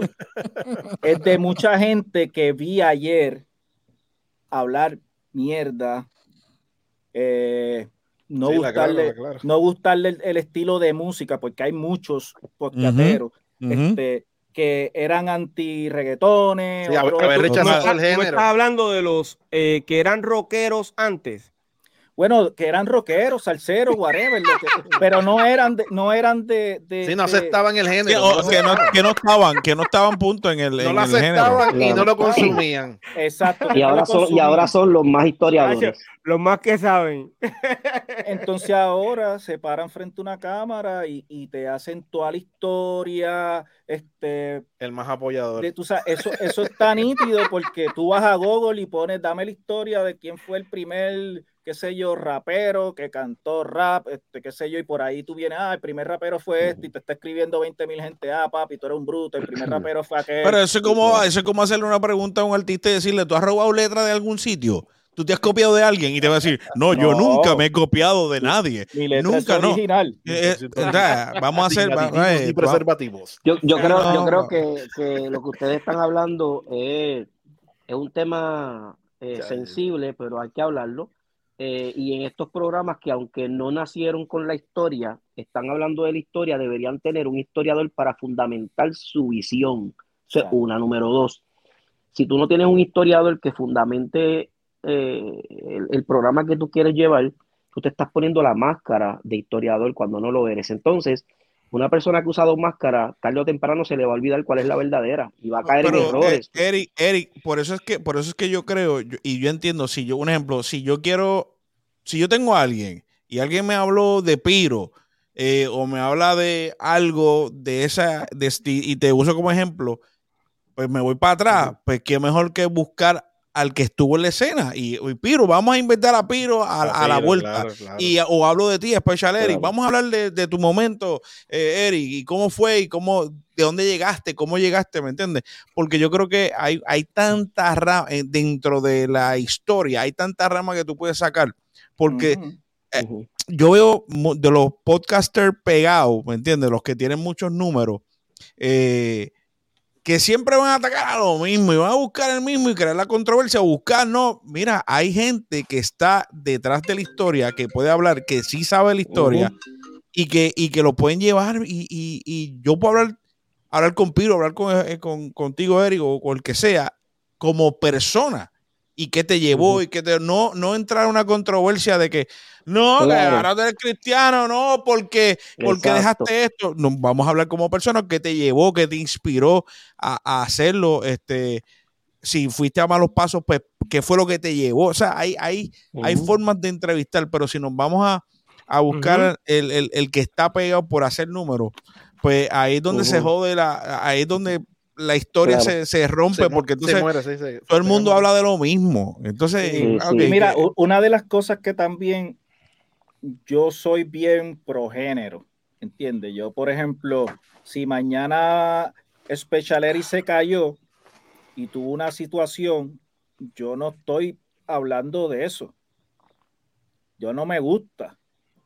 Yo en lo No, no personal. le das en el piso. Nosotros Exacto, estamos yo no, criados yo, así. yo- yo no, Mm, yo lo que no, pasa. yo no puedo agarrar que tal vez puedo hacerlo y digo, diablo, con esto voy a rankear y voy a tener seguidor y me voy Ujú. Ajá. Aprovecharte de las caídas de los co- demás. sí. coger la caída de, alguien y hacer ese podcast para, para beneficiarme, ¿verdad? De eso. Claro. claro. Entonces, De hecho, yo, doy fe, yo doy fe de eso, yo doy fe de eso y disculpa que te interrumpa, Richie, porque al tú decir eso, me llevaste a un momento donde el público, los que nos están viendo, debe saber que lo que tú estás diciendo no es porque está en un lente. Yo voy a fundamentar eso. Cuando yo me fui a México a grabar el tema de Así no se puede, este, tú, tú me escribiste y mira, había algo por ahí, zúmbalo para acá. Entonces, rápido que tú te enteraste, eh, me pusiste, inclusive tú hiciste un reportaje mío con el tema nuevo al lado de un reportaje de Coscuyuela. Yo me acuerdo hasta de la portada en la página tuya. Y, y yo dije, contra, mano, mira qué bien, bro. ¿Sabes? Eso me parece un gesto eh, que fundamenta lo que tú estás diciendo. ¿Me entiendes? No, y es como, y es Eh, como eh, yo le digo a todo el mundo. A veces la gente me ve por ahí caminando y coño, Richie, ya que, mira, una de las cosas que a mí me gusta trabajar, y esto es para que todo el mundo lo sepa de lo que nos está viendo en este podcast, es que no me llames por teléfono. No me llames para decirme, mira, que quiero que me escuche, que mira, que me esto. Mano, envíame un email. Envíame un email y créeme que yo te voy a contestar el email, aunque sea pasen dos, tres días, pero te voy a contestar si me gusta algo, si no me gusta. te- tú sabes, porque es un, em- es un operándum para mí de trabajo, de poder Claro. estar organizado, ¿entiendes? Claro. Porque mucha gente, por ejemplo, ahora me dicen, ah, Richie, pero tú como que estás medio guillado. Y yo, coño, no es guillado, es que tú quieres que yo te atienda. Entonces, cuando te estoy atendiendo, me dices, ¿qué tú crees del tema? Ah, el tema está bueno. ¿Y qué tú crees? ¿Debería empezar con este tema o con el otro tema?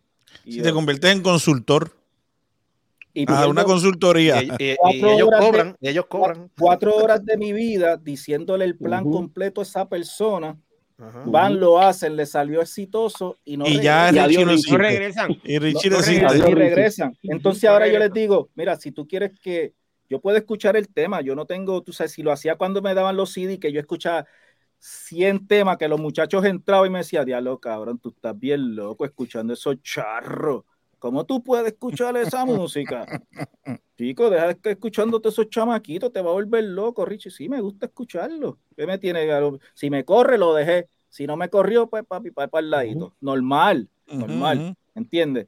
Pero, tú sabes, en los emails es igual. Yo como que le digo a todo el mundo, mira, mándenme trabajo. A veces me gustaría estar posteando cosas o estirando story de medio mundo, pero yo no puedo estar pendiente a todo. Sí, no. Entonces, a todos les toca trabajar como artista, trabajar como, como productor, de que si saben que Richie in the House es un medio, vamos a bombardearle a Richie el email. Vamos a mandarle esa información a Richie. y Va, mira, ya salió mi disco, salió No, esto. y ade- óyeme, y perdona que te interrumpa, y además de eso, eh, compartir lo que estás eh, publicando, porque eso es parte de. Hoy, día tienes, si tú, si Claro. quieres que estar en la plataforma y que la gente comparta lo que tú le enviaste a Richie, comparte lo que Richie eh, publicó de los demás y trata de ir a comentar, claro. etcétera, etcétera. Eso Todo el mundo, no- mira, eh, estamos en un negocio, todo el mundo, ah, aquí es un negocio que todo es dinero, sí, es verdad. Ujú. Estamos en un negocio que como cualquier otro, tú quieres entrar al negocio, tienes que invertir en tu carrera. Tienes que invertir. Si tú quieres vender cartera, tienes que invertir en comprar cartera, en, en invertir en darle un marketing a tus carteras, invertir cómo tú vas a, a- a hacer que esas carteras se vendan. O sea, en la música es igual, no, tú sabes, pero hoy día no lloren tanto y, y- y porque Richie o whatever no te escucha o el otro. Papi, si Richie no te escucha, ya tú puedes subir tu música Claro. digital, la puedes distribuir, la puedes, hacer lo que tú creas. es más, te puedes hasta pegar sin que yo te haya escuchado. Venga, Richie, y de esos charros, eh, ¿qué- ¿cuál es, eh, que, que haya pegado? De esos charros. Buena pregunta, buena Que tú Digo, echaste pues, para el lado y digo, y, digo, y no, y, no, no, no, es Sí, más, es no. más, ni- no es ni de los que echaste para el lado. Quizás de los que alguien entró al estudio tuyo o a tu oficina y te dijo, "Ve ese charro, y ese charro hoy día es un charro con dinero. Sí, pegó, pegó. Que te acuerdes. Exacto, an- antes de que No, pero, pero charro, no es crear una polémica, es simplemente Mira, saber. antes de que menciones al, al charro, eh, Richie, eh, eh, me dijiste ahorita que tenías un compromiso, ¿te vas a quedar con nosotros? Mira, yo creo que me quedo un ratito más, hasta Ok, las y pues es media que- más o menos. Excelente, pues eh, tengo otros artistas en el backstage y entonces eh, quiero continuar para que me, entonces ahorita me puedas hablar, no menciones su nombre, o por lo menos menciona la canción que pegó. y ya La canción sabe por la artista. No, no, no, no, no, pero Pues, no, Candy, no sucio, no, ¿ah? no a decir No, pero no es más, óyeme, no es, no es, no es- no- a- acuérdate, vas a mencionar el artista que esa Sí. persona que entró y dijo, chacho, soy un charro, no tiene que Sí, mencionar sí, la persona, pero no ¿qué menciones, pon una artista foto. hoy? Quizás que, óyeme, porque to- vamos a ser claros, todos charrean al principio. Aquí nadie es nada, o sea, aquí no hay- Está bueno. No, mira, siempre- y si tú vienes a ver todos los productores famosos Mira, tienen a uno que cabrón lo, este lo culto. echaron al lado, que no- Vamos, no, vamos a hacerlo, no, Richie, vamos a hacerlo de esta manera. Sa- saca una revista del charro. Vamos. Ah, No, pero no, es que puedes decir la canción, acuérdate. Tampoco. Tú no, tú no vas a y no lo quiero hacer como polémica, no, no piensen así. Yo lo que estoy, yo lo que estoy diciendo es que sí.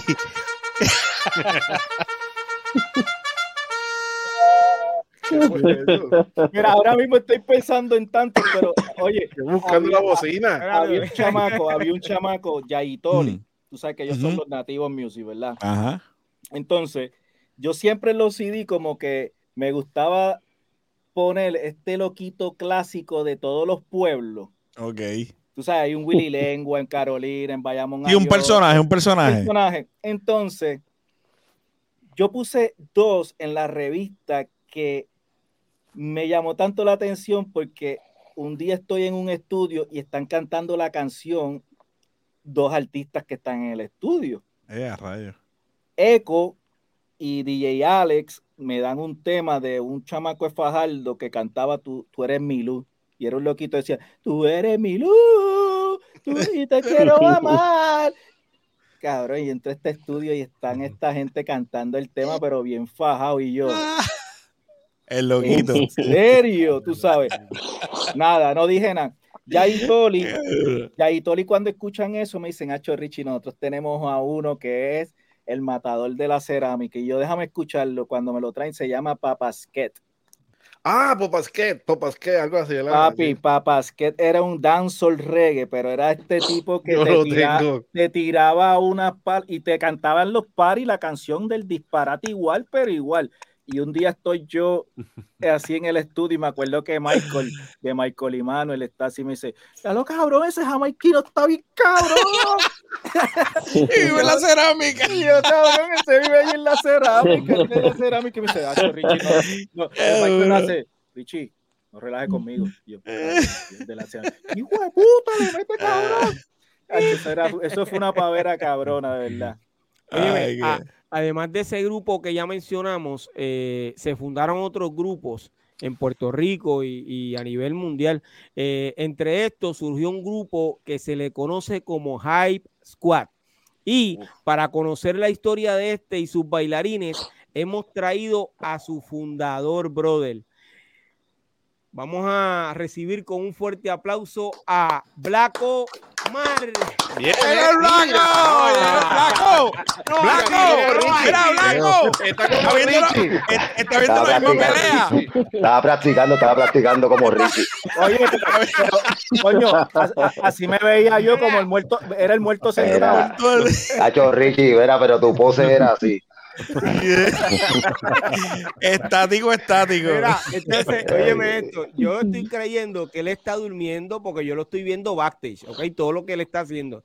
Yo estoy creyendo que él está durmiendo y por tal razón, pues yo dejo que Richie continúe hablando y que los muchachos, porque yo, este hombre está ahí, déjame ver que él se levantó ahorita y cuando regresó le envió un mensaje, le digo, voy ahora contigo, o sea, como que dice, no te quedes dormido otra vez. Digamos, muchachos, saluditos para todos, ya tú sabes, para el Candy, por ahí, para Fígaro, para Kulji, para Eri, ya tú sabes, compa y Richie, y para ti, Viro. Vaya, oye, qué chévere, y, y te agradezco, mano, que hayas dicho que sí al momento, brother. Mira, eh, yo me excusé hace unos días con, con Blaco porque cuando ellos hicieron un evento, Blaco me escribió, brother. Entonces, eh, yo ese mensaje no lo leí porque tenía un teléfono que no me permitía hacer eso. Hace eh, aproximadamente un mes cambié de número de teléfono y de teléfono y de compañía. Entonces ahora estoy poco a poco eh, viendo los mensajes que me enviaron, yo creo que por años. Entonces me excusé eh, de verdad de corazón y lo hago público porque es posible que haya muchas personas que eh, le haya pasado lo mismo que me estén viendo, que no haya podido contestarle eh, los mensajes que me enviaron. Ok, yo pido mil disculpas porque no, no, no, no, no es eso. No, honestamente no, es eso. Pero no la realidad. Disculpa, no, digo, yo me disculpo porque. no, no, no, no, no, no, no, o sea, no, no, no, no había, eh, tenía problemas con esa aplicación. Mira, Piro, Piro, problemas. No, no, no. Hoy día los teléfonos son, los teléfonos son tan sencillos. Pero el que tenía yo en ese momento. no, no es un. Deja, deja, Piro, Piro, Piro, deja los problemas al lado. Tenía la que tenía. A esta gente. Discúlpame de correr, está bien. Eso se llama pitching, pitching, eso está en pitching mode. Pitching mode. Sí, no, pero, era, ya, este, ya, ya, ya, no, ya que hay testigos, ya, ya que hay testigos, nos vemos el 31, el aniversario 31. Pero oye, vamos a hablar de eso ya mismo, vamos a hablar de eso ya mismo. Mira, pero sí. Piro, Piro me eh, llamó, perdóname, Piro, dame, dame aclarar esto porque ah. me acuerdo que Piro me llamó y me dijo, chacho, Eri, estoy frustrado. Yo, ¿qué pasó? Chacho, mal me escribió, mano, y yo no había leído el mensaje. Piro me llama y me cuenta. Chico, yo no quiero, Eric, y, y, habló conmigo y, eh, tú sabes, pero bien frustrado. Yo por poco saco la, la botella de doctor mecánico y lo uso, yo lo por tú sabes. Y, y yo le dije, Hacho, pero Piro, si ese hombre es de la casa, llámalo y dile que te envolviste y que tú no viste el mensaje, él va a entender y ya tú sabes. Gracias, gracias, Eric, por eso. Mira, y para ese evento que ustedes tuvieron, eh, conmigo se comunicó eh, un B-Boys de la vieja escuela también que eh, ha estado con ustedes, que es este Irving. Irving fue bailarín también de, de Special Eri. Irving es de la casa, como quien dice, ¿verdad? le envío mis saludos. en hoy, creo que desde el grupo de Hype Squad, me etiquetaron en una, en una publicación. creo que la esposa es la que está enferma, ¿verdad? Sí, la, este, Mili, Mili, sí. Mili, este, yo le pido a los seguidores de este podcast eh, que vayan a mi página. Eh, yo eh, compartí la publicación, vamos a, entrar en el asunto, ¿ok? este es el momento donde todos tenemos que apoyarnos. esa cultura completa que ha visto a Irving bailando, que ha, ido a los eventos de, de, Hype Squad, este es el momento de apoyarnos todos, ¿ok? Ahí creo que hay unos números de teléfono donde pueden llamar y los nombres de las personas. Eh, nosotros aquí en el panel vamos a contar con ese apoyo. ¿Está bien? Y espero que sea así. Eh, y de todo corazón le, deseamos que eh, una pronta recuperación y vamos a orar por su sanación y la pronta recuperación. si Eri quiere abundar algo más sobre eso, este es el momento. No, que él sepa, que él sepa que, que tiene una familia que, fuera de los escenarios Él sabe que cuenta con uno, ¿tú me entiendes? Y nosotros no lo vamos a dejar solo en su proceso. Este, sorry que me emocioné ahí un poquito. Este, él sabe que estamos ahí, que fuera de los escenarios somos una familia y, no lo vamos a dar solo, ni a él, ni a Mili. Que cuente con nosotros, vamos a decir presente ese día y, fuera de, de backstage, fuera de lente, ya sabe, él sabe que tiene vía directa conmigo. Eso es así. Este, y eh, voy a agradecer a todos los que eh, vayan a mi eh, perfil. Yo publiqué lo que me etiquetaron. Y repito, hay unos nombres y un número de teléfono donde usted se puede comunicar y apoyar a nuestro pana y su esposa, ¿ok? De todo corazón. continuamos. Blanco, vamos a hablar de, vamos a comenzar hablando de Hype Squad. Que yo sé que antes de que se llamara Hype Squad, tuvo otro nombre, ok. Ese me lo vas a decir ahora, pero antes de quiero eh, saber cuándo es que tú decides hacer ese grupo. Cuando lo voté del grupo. este, yo decido hacer ese grupo en el 92, en el 92. Sea, decido hacer el grupo, ya yo estoy bailando, yo empecé en el 89 para que ustedes vean cómo son las cosas, porque muchos me conocen como que, ah, él empezó con Rubén DJ. No, yo empecé en el 89 con el mestizo, que el que sabe de hip hop, pues sabe que el mestizo antes, eh, eh, ese era el nombre de él antes, ahora se llama Chino Nino. Este, en el 89 yo, yo comienzo con Chino Nino e hicimos el party de inauguración de Carolina Shopping Call en el 89. Después de ahí paso con PJs Vélez, con Pedro el creador de la música. Pero antes, de que continúe, dame, dame, un brequito. Tú, yo estuve en ese party. En ese inauguración. En el de Carolina Shopping Call. Sí, yo estuve ahí, ¿verdad que sí? Sí, eh, recuerdo. Ahí estuvimos todos. Qué chévere. Sí, sí, ahí, después de ahí empiezo con PJ Vélez. Eh, y después de PJ Vélez, ahí entonces que entro con, con Rubén DJ. Ok, eh, yo sé que fuiste bailarín de, de, de Rubén, de Vico también y de Big Boy. Sí, bueno, eh, este como solista sí, porque yo bailé con todito, ¿me entiendes? Como el Bijati Gringo, con todo, ¿sabes? Toda la gira de, de Venezuela, de Dinoy, ¿sabes? Todo eso, todo, todo.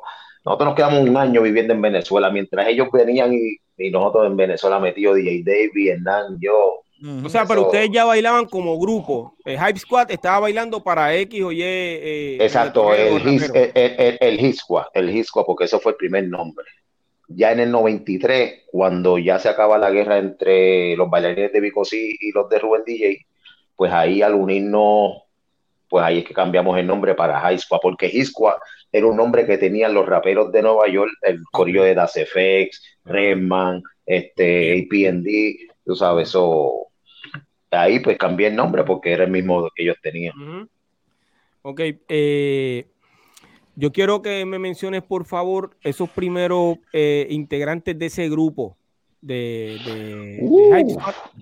Sí, mira, yo hice, yo hice un escogido de Carolina y fuera de Carolina, tú sabes, porque en mi casa practicaban todo el mundo, ahí le puede decir mi compadre Richie, tú sabes, en mi casa ese era el centro de baile. Ahí venía todo el mundo a practicar, todo el mundo a practicar.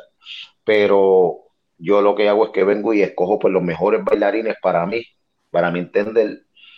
Entonces, después cuando salgo para las afueras, pues ahí cojo un par de gente que ellos después hicieron su grupo, como gente de Floor Rockers, este, cogí al bailarín de, de Didi, que después de Didi yo tuvimos unos encontronazos que me traje al difunto Eric B conmigo, me traje a diferentes bailarines de diferentes partes de, Puerto Rico, ¿me entiendes? Y entonces, pues, ahí fue que hice el High Squad y lo que hice fue que como ya yo bailaba con, con artistas, pues los distribuí, ¿me entiendes? Ok, pues ustedes vayan a bailar con Ivy Queen, ustedes vayan a bailar con fulano, usted, y así fue que, que todo comenzó. Eh, fuiste bailarín con el grupo eh, de Vico, de Rubén y de Big Boy. Eh, ¿Cuál fue tu experiencia eh, con cada uno de ellos? Bueno, yo creo que la experiencia, yo creo que de DJ, DJ de, de, de, de, artistas, bailarines, eh, manager, manager, yo creo que es conocer otras culturas, viajar todo el mundo.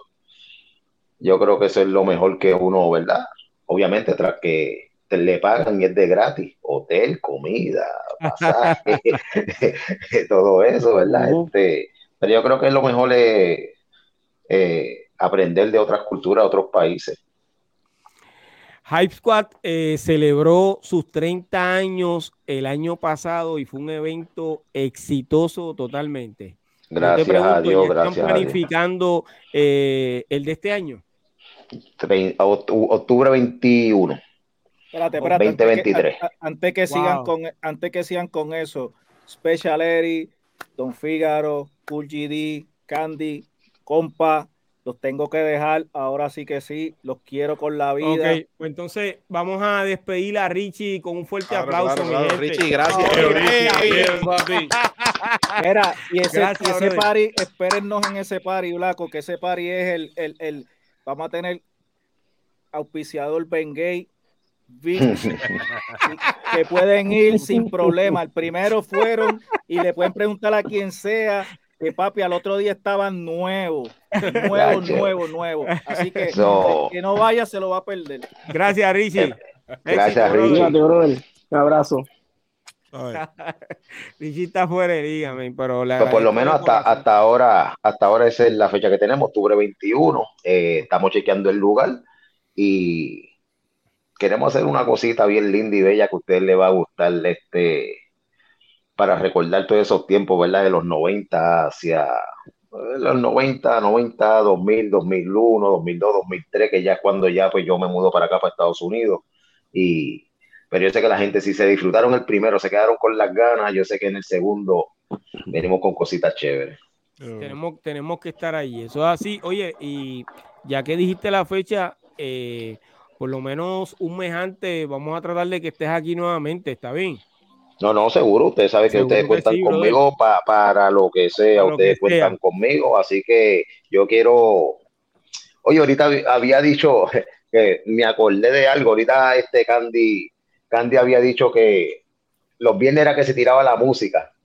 Eh, no, por lo menos yo, el que me conoce, sabe que mi emisora, pues alto calibre, yo también era dueño de la piratería más grande del internet, que era AK-47.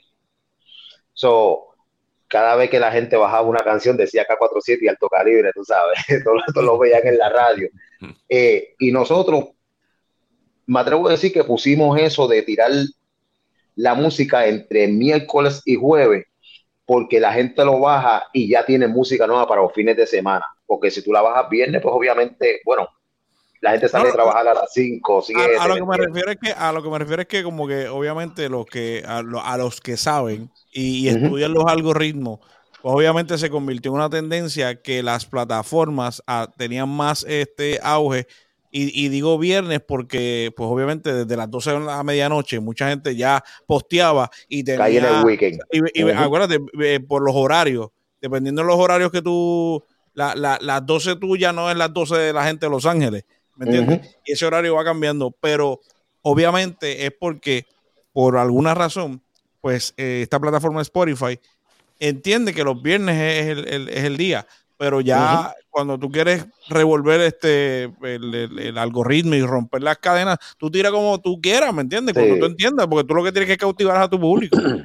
Sí, exacto, exacto. Y la, pira- y piratería, la piratería igual no tenía, no te, ustedes tiraban zumbaban cuando tenían que zumbar. Sí, Viernes, va- va- como pegan a beber los viernes, pues ya estaban activados con la música. Sí, no, y ya la música, mira, muchachos, nosotros, y gracias a Dios, ¿verdad? Eh, eh, le doy gracias a todos esos artistas que confiaron con, eh, en nosotros, que nos llamó y que me llamaban a mí, Blanco, tira esta canción a esta hora, necesito que la tire, y a esa mismita hora salía, nosotros le hacíamos la carátula, este, bueno, era un tiempo bonito, pero ya las cosas cambiaron, o sea, ya, Blanco, ya- pero ya- ¿qué, hiciste con AK, con AK-47, ¿verdad? AK-47.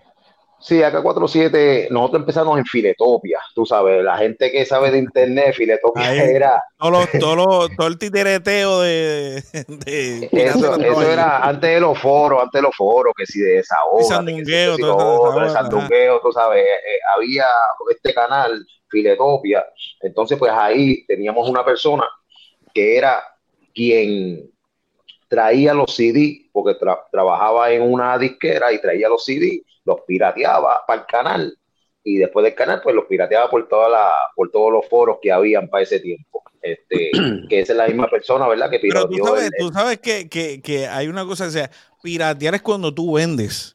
Tú ganas bueno por eso. lo que pasa es lo que pasa es que eso es lo que él hacía tú no no no eso, eso es, no ese era su trabajo piratear Ah, porque él tenía cómo es que se llama el de estos negros el mercado eh, como le dicen en otros países tú sabes que Ajá, es como Black Market.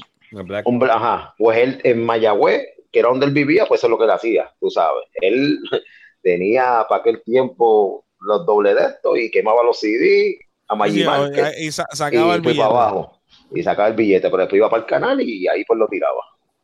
Wow. Y eso es lo que nosotros nos dedicábamos, pues ya tú sabes.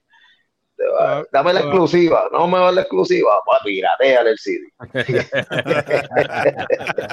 Todavía yo veo eh, acá 47 por ahí, si no me equivoco. Sí, sí, sí, están, están, están los muchachos por ahí, pero ya pues, ya los artistas pues ellos mismos pues bregan su misma música, ¿me entiendes? Tú sabes, ya pues no le hace falta, pues, ¿verdad? Eh, la Esa- piratería. so. Esa ayuda.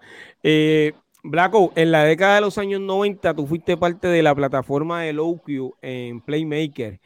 Eh, además de ser uno de los presentadores, eh, ¿qué otra eh, función tenías allí? Mira, este, esa idea, yo creo que fuimos los, nosotros fuimos los segundos en Puerto Rico en hacer eso, porque vamos a contar a Héctor el Flaco, ¿verdad? Con, con, con tus videos favoritos, porque él tenía sus artistas, eh, perdón, llevaba sus cantantes y pues también pues la gente bailaba ahí. Pero ya nosotros vinimos con el concepto de Soul Train, ¿me entiendes? Tú sabes, de que era baile, pero siempre traíamos uno que otro artista. Después, obviamente, pues se nos sale de las manos, porque ya como el programa pegó, pues ya venían artistas, los DJ con sus artistas y toda la cuestión, pues ya era pues más presentar la, la producción de los DJ, ¿me entiendes? En ese momento. Pero el, el concepto era, tú sabes, como Soul Train, tú sabes, pues como me gustaba el baile y pues yo traía a la gente del baile, pues ahí traíamos los DJ y los cantantes y por ahí fue que empezó a todo. Teníamos a DJ Joel este, tirándole la eh, los ritmos a los artistas y los artistas pues a veces venían con sus propios DJ, pero tremendo, de verdad que ese 95 y 96, lo que pasa es que después pues, ¿verdad? Compraron la discoteca y la convirtieron en Freeworld. Wow. Eh, como rapero, sé que grabaste con DJ Eri y la industria. Eh, ¿En qué otra producción tú saliste?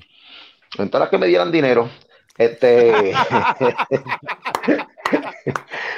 no, porque lo mío era, lo, lo mío era, lo mío era, tan, necesitaba chavo, tan, bueno, tengo una canción, pan, DJ DJ Joel, DJ Eri, eh, pal, Wow. o sea, para sacar un par de chavitos, pero lo mío era el baile, no, eso no era, Pero fíjate, si venimos a ver, tú has eh, incursionado en, en, eh, en casi los cuatro elementos, ¿verdad? Este hombre, eh, hoy actualmente es DJ.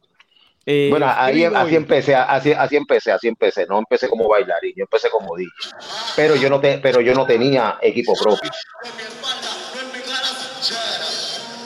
Uh, eso fue en Canóvana en vivo. Eso fue en Canóvana en vivo. O sea que tú comenzaste como, como DJ y después. Sí, yo comencé como, exacto, yo comencé como DJ, pero yo no tenía eh, equipo ni nada. Tú sabes, yo comencé eh, con el programador ahora actual de mi emisora y después, pues entonces, pues conozco a mi compadre, a DJ Joel, porque vivimos en el mismo sitio y ahí fue que empecé Ajá. a DJ con DJ Joel. Joel me enseñó lo que me tenía que enseñar, después con Adam, con David, y, pero nunca tuve equipo hasta el 2005. Wow. hasta el 2005. Yo, así que ese proceso que a lo mejor los muchachos pasaron, que si cargar cubo de leche, que si esto eh, cargando discos, no, yo no, yo no. No, no, no, a mí lo Tenía- facilito. tenía- la la tec- computadora. Tenías la técnica en ese momento, pero no tenías el equipo. Exacto, tú sabes. eh, no, porque como era bailarín, tú sabes, ya, sabes, me gustaba el baile, me gustaba el baile, eso, no, no estaba tan interesado en, en gastar dinero como yo veía, tacho, que yo le pagaban a Rubén DJ, le pagaba a Joel y yo él gastaba todo el salario en disco, yo, no, no, no, así, ¿no? O sea que tú lo tiraste al medio aquí. No, es que yo sé, es que cualquier DJ Mira, sabe que... yo- Joel, Joel nos ve, oíste. Joel está en vivo, eh, ya, ya mismo escribe. No, no, este, todos, todos los DJ, todos los DJ saben que Eso, eso, gastar, gastar el salario. Ajá. Sí, ese era freak de disco. Usted, quería estar adelante en música, usted tenía que gastar, invertir. Obligado, obligado. Eso es así, Y que no era un gasto, era, era eso mismo, una inversión. Sí, Y tenía que comprar dos discos de cada cosa. Exacto, había que comprar un disco doble. Exacto. Te lo dice Fígaro, No. que tiene una colección impresionante ahí de, de vinilo. Qué bueno, qué bueno, mantenerla, mantenerla. Digo, y lo que pueda sacar la digital también. Digital, Pero exacto, digitalízalo. Eh, Sí, yo era así sí. también, chacho. Yo gastaba todo mi chavo en disco, chacho, y comprar dos de cada uno, dos de cada uno, dos de cada Wow. Pero, pero sí, ¿verdad? Este, eso fue básicamente eh, lo que me dio a mí a, a- a- en cuestión del baile. Yo creo que lo que me dio a mí a conocer fue retarme con los mejores. Retarme con los mejores, porque yo creo que así es como único tú puedes demostrar, ¿verdad? Que tú eres alguien. Tú sabes, sí, tú sabes, yo no, yo, yo no me creía, pero yo decía, para yo ganarle a este, la gente me va a respetar y van a decir, ah, vera. Y así era, me metía de presentado. Me acuerdo yo, en el 94, 95 por ahí, Norman Pérez, el tío de, de Johnny Pre, él se pasaba mucho, él traía mucho a Crazy Leg para Puerto Rico, para esos tiempos. Y estaba, estaba en la discoteca este, New York. Y me acuerdo que ellos hicieron una rueda, pero nadie bailaba, una rueda grande. cuando yo llegué, yo dije, wow, esta rueda sí que está buena para bailar, pero nadie, bail- hielo. nadie bailaba, nadie bailaba. Y cuando me vieron, dale, Omar, tira tú. Y yo, pero yo acabo de llegar. No, pero mira quién está ahí. Y señalan a Crazy. Y yo dije, ay, bendito, olvídate de eso. Presentado. Y lo señalé. Retaste, retaste. Sí, tú sabes, me ganó, pero la cuestión era, tú sabes, olvídate de eso, tú tienes que darte a respetar, tú Ah, sí. Legs. tienes que darte a respetar, ¿sabes? Tú tienes que Se van, a acordar respetar. de, eh, eh, se van a acordar del atrevido. Ah, Esa- eh, exacto, pero nada, el hombre terminó, me dio la mano y como que me dijo, tú sabes, tú sí, ¿me entiendes? Porque nadie estaba bailando, todo el mundo esperando que él bailara. So, eh, pero son cositas, ¿verdad? Que, que, que uno, pues al sol de hoy, uno dice, wow, yo Y lo pusiste, lo pusiste a, a dudar porque Sí. con la seguridad, mira, papi, ven acá, vamos bien allá. señalado. Yo creo que los que andaban conmigo hicieron como que. este, tipo, bro. Yo pensaba que lo que uno aprendía era dura en el baile. Pero ¿Y qué- quién pero se te hizo más difícil? Así, contrincante boricua eh, de acá de- del patio. Que tú decías, guau, espérate, este hombre tiene técnica, tiene la vuelta. No me digas que Didi, que siempre has roncado de que, de que te no, haga- no, no, no, no, que Eddie, no, nosotros nunca nos llegamos a retar, Eddie. Nosotros nunca nos llegamos a retar. Yo creo que Hernán, Hernán fue el más duro que me salió. Y ven acá, en, en todo ese tiempo tú no viste a Specialeri bailando. Seguro, pues si todo y todo, pues acuérdate, yo soy de Carolina, ahí Mira tú sabes, estaba cómo se Especha, estaba estaba Eh, estaba, estaba. Farina, estaba Farina, tú es sabes, tan mucha gente. Eddie es tan humilde que se queda ahí. Tranquilo. No, había, un, tranquilo. había un montón. No, ¿tú sabes, tú sabes Recuerda, qué pasa? Que yo, y perdona que te interrumpa, este, Omar, yo, yo siempre he sido una persona que yo respeto los rangos. Y aunque, y aunque mucha gente me tenía en alta estima en el baile, no significaba que tampoco yo podía tener en Ujú. estima a otros, ¿entiendes? Entonces, a Omar yo siempre lo tuve, tú sabes, en los top, a Luis Guille. En una ocasión. el otro que, el otro que se le olvidó a ustedes, el que se le olvidó a Piro ahorita, que te escuché, se llama Juan Luis. Juan Luis. Juan Luis, Ah, Juan Luis, el que él, Juan. él- Juan, Sí, él sí. vive en, él vive en Alaska. Nacho, sí.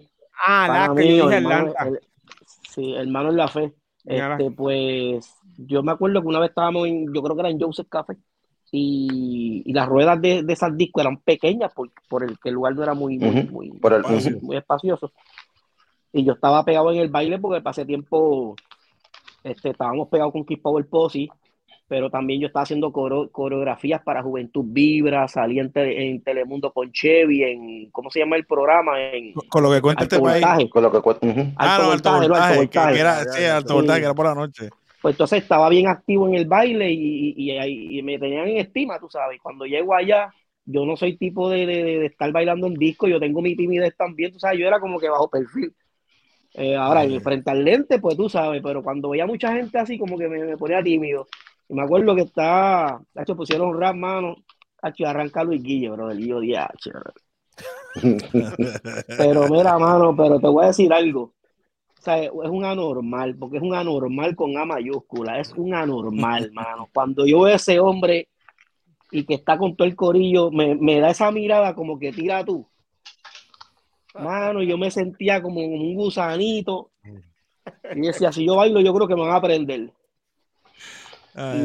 Yo, yo nunca, nunca, aunque soy de Carolina, nunca fui una vez a dar promoción nada más con Rubén, pero nunca fui para el canal 18, tú sabes, a, a bailar allí.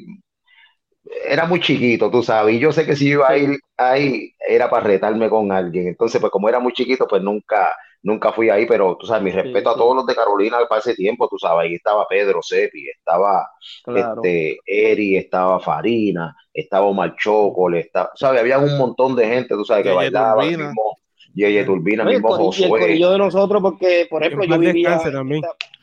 sí, amén. Yo vivía en este apartamento, Pedro vivía al lado mío eh, Sepi es el hermano de Pedro, este, Eddie este, en ese tiempo era cuñado mío, este, o sea, éramos familia.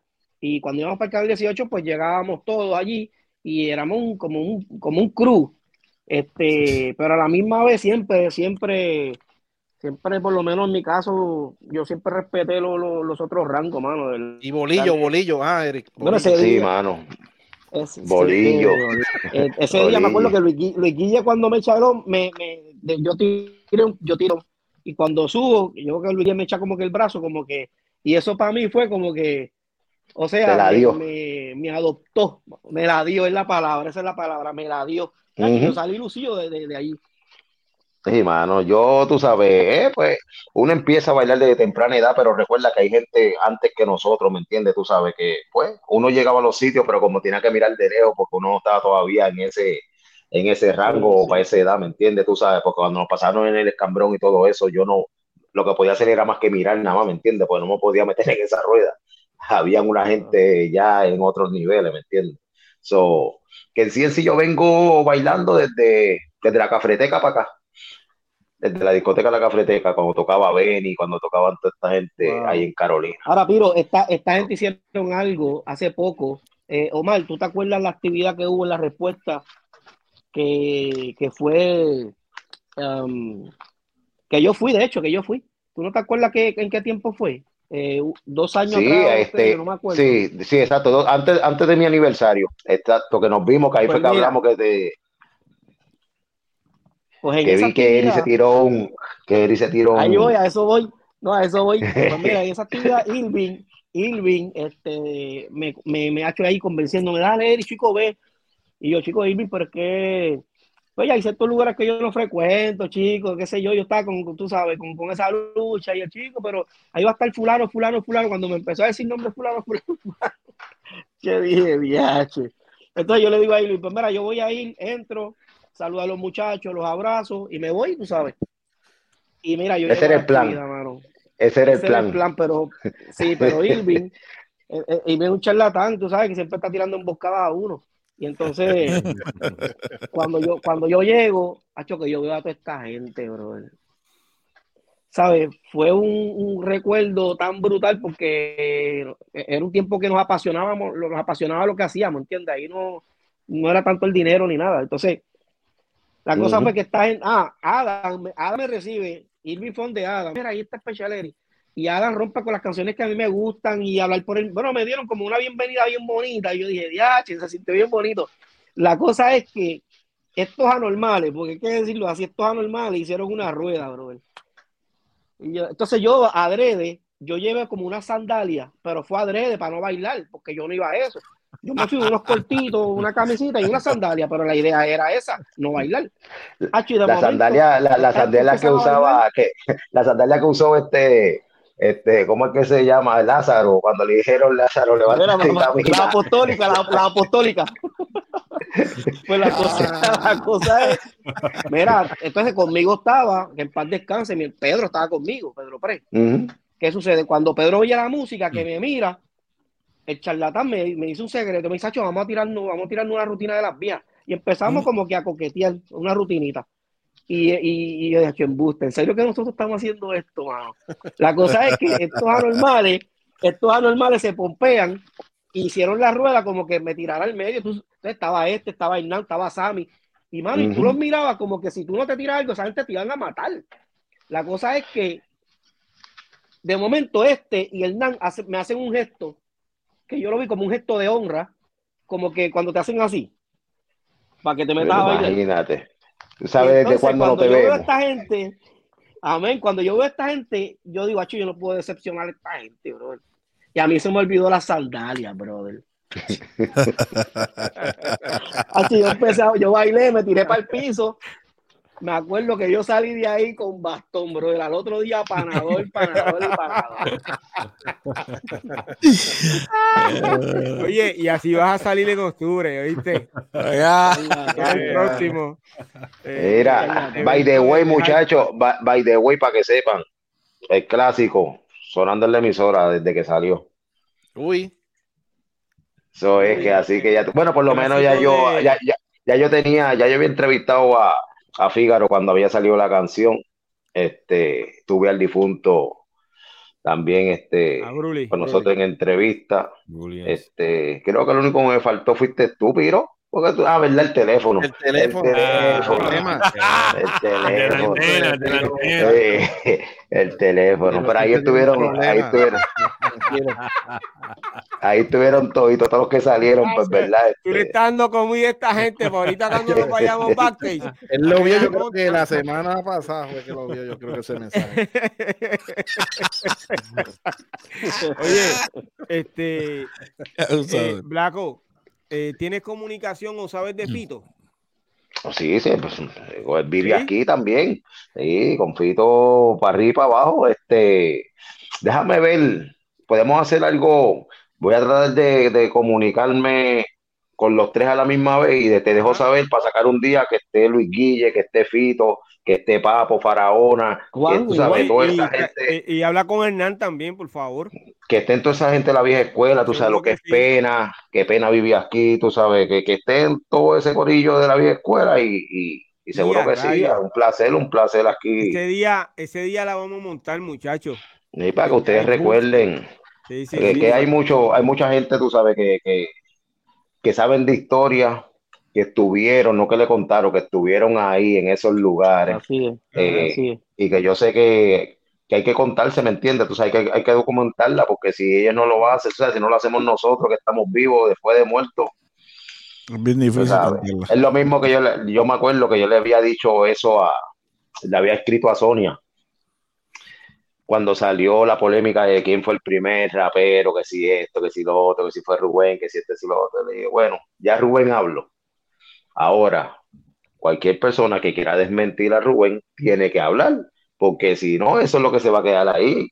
Claro. Eso es lo que se va a quedar ahí. No estoy diciendo que Rubén dijo mentira, estoy diciendo lo que si nadie contesta, lo que Rubén dijo es lo que la gente va a escuchar cuando den para atrás. Ah, encontré esta revista de esta entrevista de Rubén y Rubén dijo que fue el primero. Si nadie habla, so, hasta que después pues Vico habló, este, y por ahí seguirán hablando un montón de gente, cada cual que ponga su punto, ¿verdad? Eh, quién salió primero o, o- o quién grabó primero. Así que la cancha Ah, está, ella, la bola está en la cancha de ustedes. Eso es así. Eh, Blanco, actualmente tienes un, programa un programa que transmites eh, a través de Tuning, las redes sociales y otras plataformas digitales. Eh, ¿Cómo y cuándo nace eh, Alto Calibre? Alto Calibre comienza en el do- a finales de 2004, pero en una emisora KM en La Mega, en Tampa. Y después el programa duró un año al aire. Y después, cuando ya terminamos ese año, pues entonces lo, lo metí en internet en 2005. Ok, eh, es que quiero que me aclares algo, porque aquí en Puerto Ajá. Rico, eh, en los años 90, eh, hubo un programa radial en Ponce que se tituló Alto Calibre y era dirigido por Robert Silva.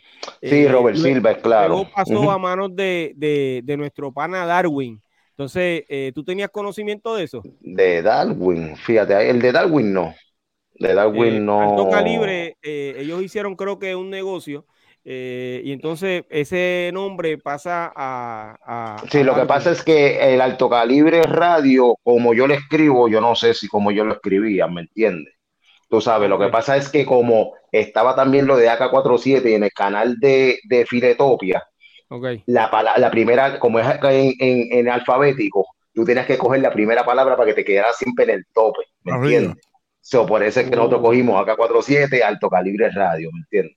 Ok, ok. Es que pensé que, que, que después de Darwin entonces había pasado a tus manos. Pensé que era el Ah, no, no, no, no, no, programa. pues no tenía, conoci- no tenía conocimiento de, de que Darwin tenía o tenía un programa así que se llamaba así. Eh, Lo de Robert sí, de, de Robert sí. Eh, nosotros vamos a tener el próximo lunes a, a Robert Silva eh, contando esa su historia y la aportación que, que le hizo al género a través de, de su programa Alto Calibre en Ponce.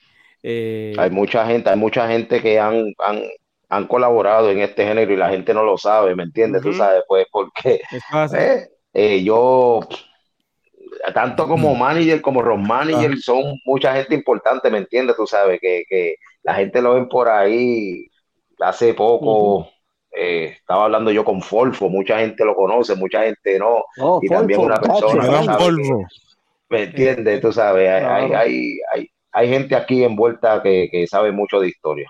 Sí, eso es Así. Óyeme, eh, aunque ya dijiste cuál era la fecha de, de- del próximo evento, los 31 años Ujú. de Hype Squad, eh, ¿qué podemos esperar de Black Omar ahora en el año 2023? En el 2023, DJ Yumba. eh, No, ah. Si tú supieras, mano, si tú supieras cómo, cómo están escribiendo como cosa loca por ahí, pero no sé, por, ahora- por ahora, por ahora aún no, todavía Para, eso para, no. para, para, para. Da- dame la exclusiva. Eh, ¿Tú estás No, no, no, a hacer el DJ Urbalife? No, no, no, yo no, yo no, yo estoy tranquilo. Por ahora, digo, yo no, yo no, yo, yo no digo, no digo que no lo vaya a hacer, digo, por ahora no, no, no está en, Yo pegué a hacer una Ah. campaña, fue, pero no. Es que tú sabes, es que digo, ¿verdad? El que lo quiera hacer, que lo haga, ¿me entiendes? Tú sabes, porque pues eh, eh, ese es un curete, ¿me entiendes? Tú sabes, volver otra vez a revivir eso y toda la cuestión, y a lo mejor pues la gente lo usa, los DJs lo usan, tú sabes, en sus museos, en las discotecas y toda la cuestión, pero olvídate de eso. Imagínate que yo me vaya, que vuelva a hacer eso y que yo me pegue. Yo a los cuarenta y pico, ¿tú te crees que iba a estar en una tarima? Yo, No, no, papi, ¿cómo va a ser? Óyeme, Peor eh, bailando, es más difícil. Por, e- por- por- por- por- por- por eso me, por eso me quité. No, no, no, no. Pero déjame decirte, eh, te va muy bien como DJ. Eh, yo escucho. Sí, oye, gracias eh, a Dios, gracias a Dios. Eh, continuamente. Eh, anteriormente estuviste también dándole miseos a, a DJ Dynamite. Eh, Sí, sí, sí, no, oye, y y no con Dynama, con un montón de, de DJ, ¿me entiendes? Que trabajan en emisora, ok, tú sabes, me piden mi SEO, yo se los hago, tú sabes, y gracias a Dios, pues mi nombre pues sigue sonando por ahí. Eh, mm, ¿verdad? No, no, no es, me han, me han ofrecido, pero es que a mí no, como que no me llama la atención. Eh, Candy puede hablar de eso, tú sabes, porque Candy también ha sido DJ de, de, muchos artistas. Pero me han llamado también para ser DJ de artista y como que no me, no me nace todavía, como que. No te convence eso. No, tú sabes, oye, pero uno gana su dinerito y, ¿verdad? Y bueno, Candy te puede hablar, porque Candy lleva muchísimos años tirándole a, a, a muchos artistas. O, eh, Hay dinero, ahora, hay dinero. ahora te pregunto yo, Candy, en- ahora te pregunto yo, Candy, ahora te pregunto yo, digo, el dinero siempre es bueno, Claro. pero vuelves otra vez y si alguien te llama para ser DJ, Bueno, yo, yo estoy, actualmente estoy con, con Yandel. eh, Bueno, como- sí, bueno, sí, como, con como Yandel. solista, como solista. Lo que pasa es que obviamente él está en la pausa, en la pausa de solista hace el show porque tiene todavía presentaciones por cuestión de contrato con Wisin y Yandel, ¿me entiendes? Que no, no, no puede hacer nada como solista. Pero yo creo que ya el 2024 ya eh, arranca porque está sacando música, o sea, está, está en el juego, está en el mainstream está, yo sé que lo, lo está llamando, pero por cuestiones de contractuales, pues no puede, o sea, no, no, no- no- ninguno de los dos pueden hacer sus shows individuales como solistas. Que eso es lo que va a pasar, que la gente, la gente, ellos no se retiran de la música, ellos se están retirando como dúo, no como independiente. Pero Mm. sí, Pues entonces, estamos ahí, ahí haciendo, haciendo lo de nosotros, tú sabes, obviamente los clubs y qué sé yo, y uno sigue eh, tirando puños y ganándoselas por ahí, más las cosas privadas. ahora es que está, ahora es que está gozando de Cool GD y tiene a todos esos artistas por ahí. Está en todos lados. Ay, yo- Sí. Está guillado. Cuyi está en todos lados, Cuyi está, Sí, olvídate. En está tiene unas tarifas y todo para cobrando. Y ahora- y ahora miren a ti trabajando extra también. Mira. Óyeme, eh, Blaco, yo te agradezco de corazón que hayas estado con nosotros. Además de eso, eh, tengo que agradecerte porque eh, suena eh, clásico, como bien dijiste en, eh, hace un rato en tu, Gracias, en tu programa. No, le quiero dar las gracias, espérate, te piro, las gracias a Cuki porque le estrenó por mi emisora, así que de verdad que todo esto fue Cuki que me dijo, Blanco, tal día es el, el estreno y quiero que estos artistas estén ahí en entrevista, y yo, pues mira, pues está bien. No me pude comunicar con Piro, ah, yo está bien. En el teléfono.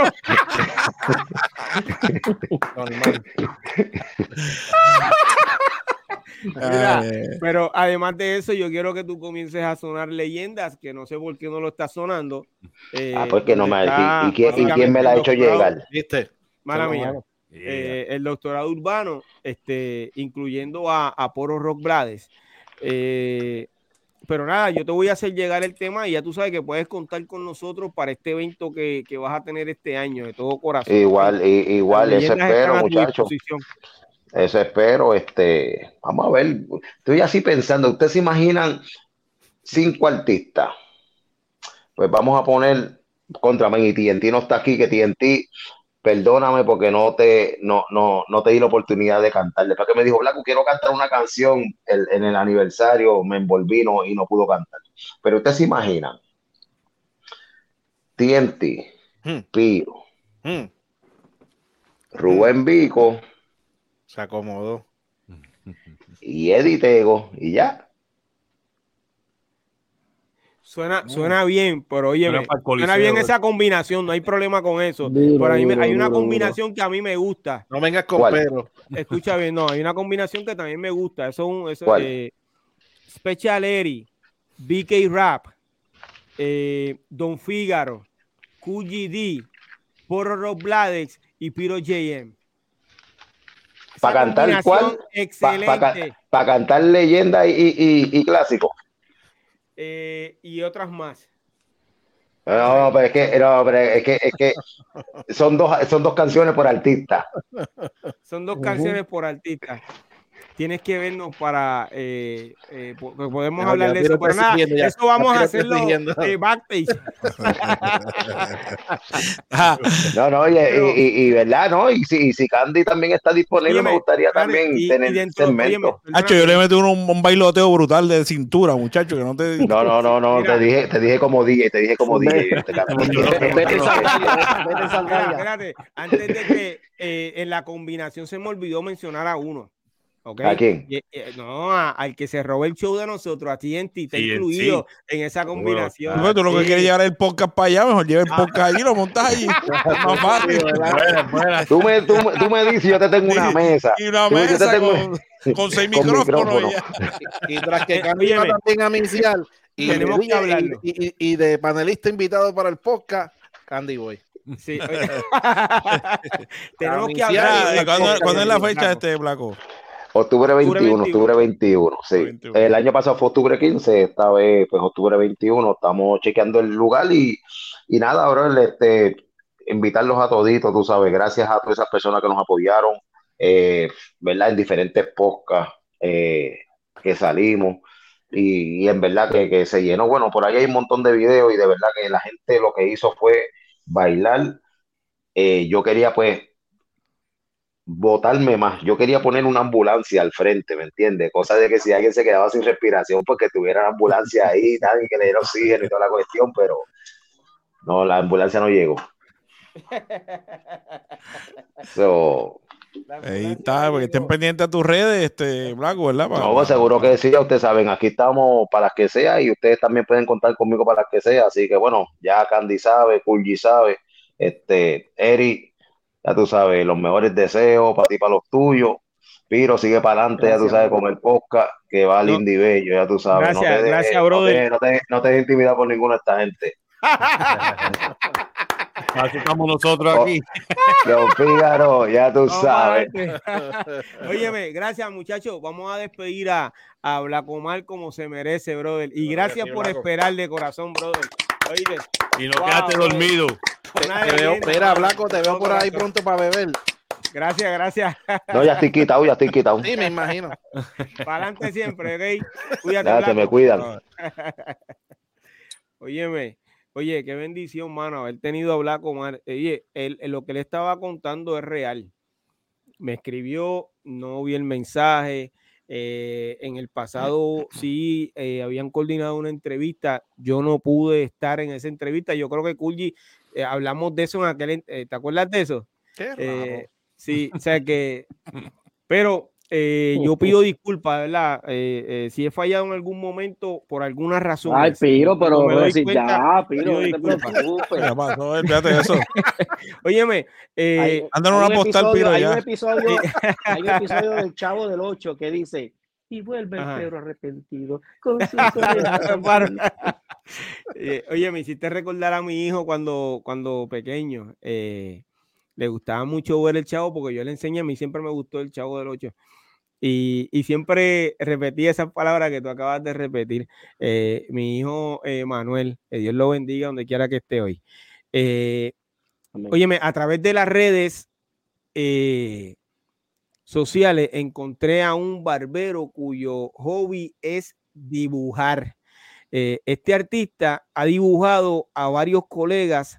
Su nombre es Michael del Río y está hoy con nosotros eh, para hablarnos sobre su arte y el rapero que escogió para su próximo eh, dibujo. Yo quiero que recibamos con un fuerte aplauso a Michael del Río, ¿ok?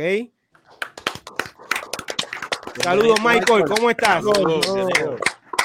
Eh, hermano, bien, gracias, gracias por invitarme. Gracias, gracias a ti por estar aquí eh, con nosotros, el doctorado urbano.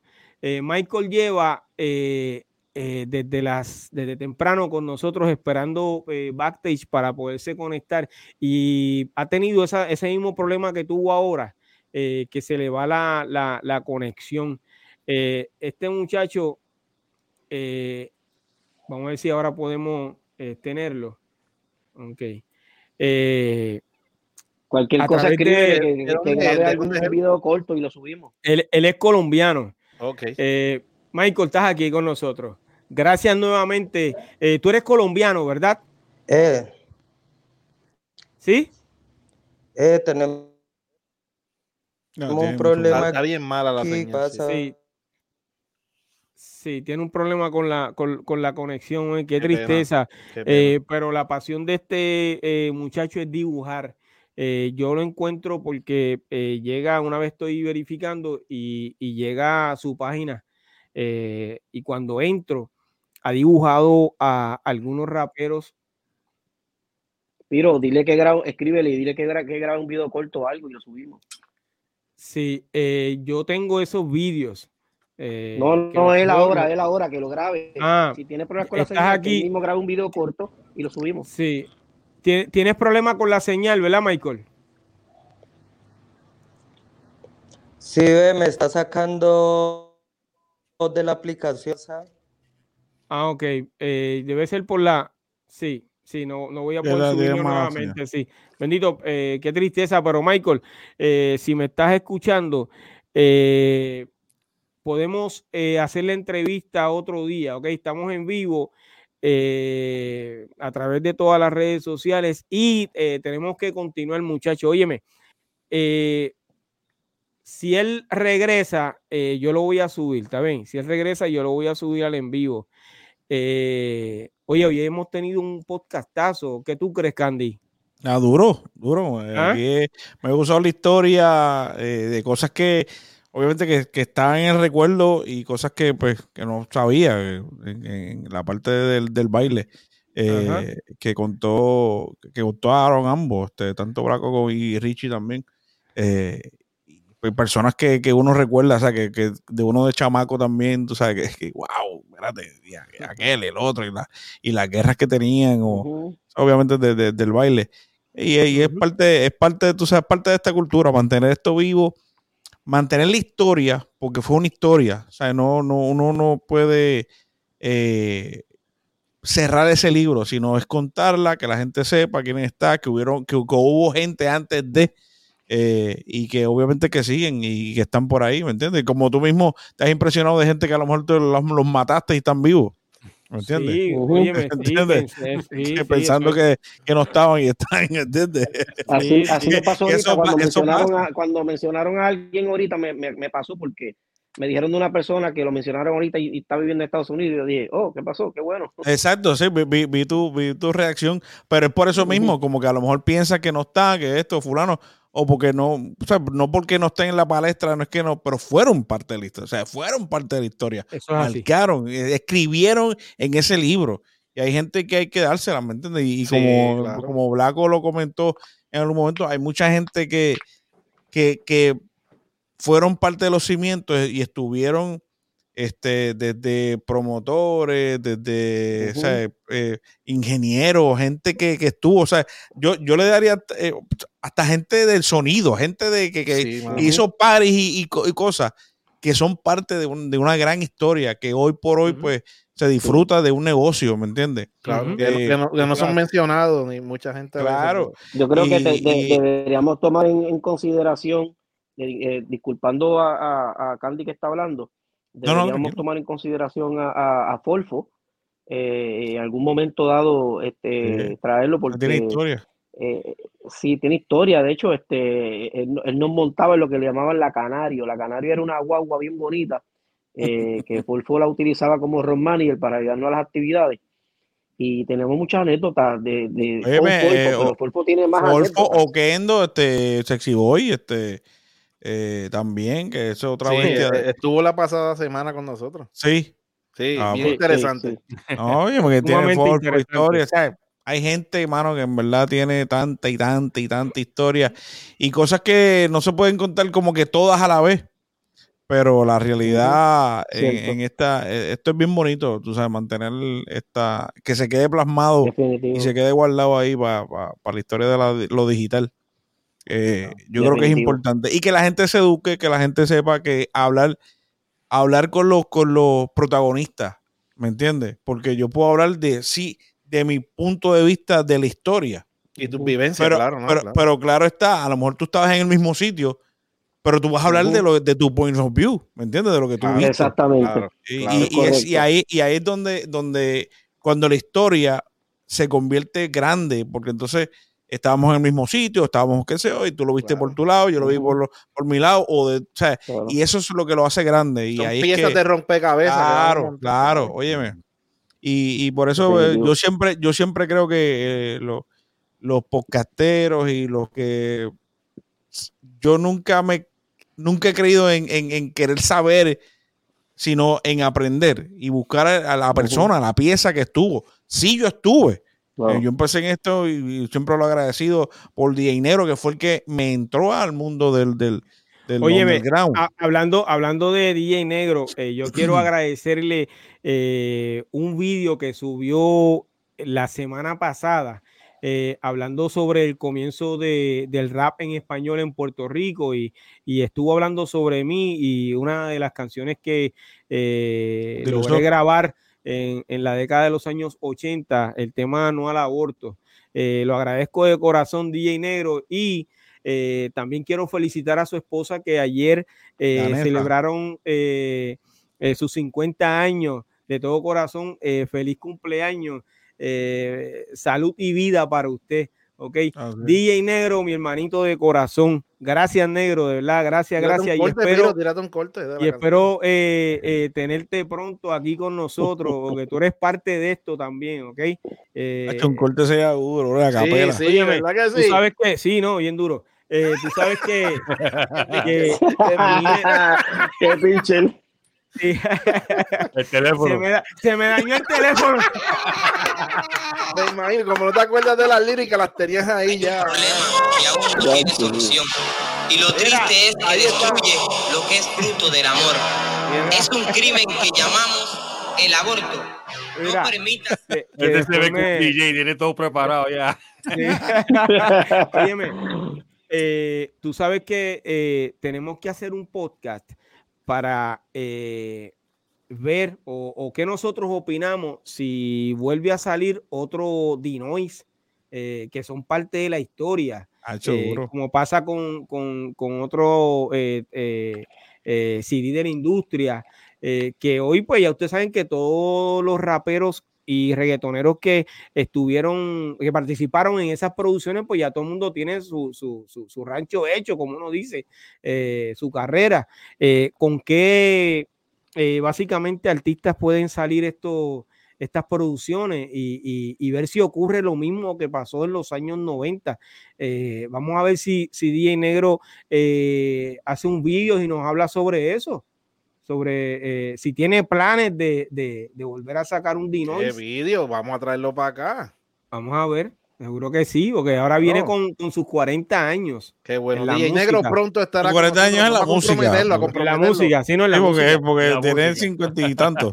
Bueno, eh, eh, eso lo dijiste tú, yo no, no sé cuánto era. ¿qué? No, no, Pero no, pero, pero- que yo sé que él nos ve. No, negro, de hecho es la bestia, negro es la bestia, muchacho, Sí, sí. negro. El Lo de la edad playero, no lo el pongan en el playero ring. también. Eh, pongan- lo- Negro- lo de la edad, lo de la edad no lo pongan en el reel. No, eh, tú sabes que eh, a lo largo de la, de, la, de la historia y la trayectoria de DJ Negro, eh, él tiene que ver eh, con cada uno de las personas que han participado dentro del género. De alguna forma u otra. Negro no solamente les dio trabajo dentro de sus producciones, sino que Negro a través de su discoteca también le dio trabajo a mucha Claro. gente que hoy, hoy son podcasters, son aquello, lo otro. O sea, que Negro siempre estuvo dentro y ayudando a muchos de Óyeme, esos que, que, están que hoy. tuvo la visión, que tuvo una visión correcto, desde el eh, principio. de, de comerciante desde siempre. eh, no, o sea, como tú dices, tú sabes, allí bailarines, DJs, sea, se hicieron en la discoteca Dinois, ¿me entiendes?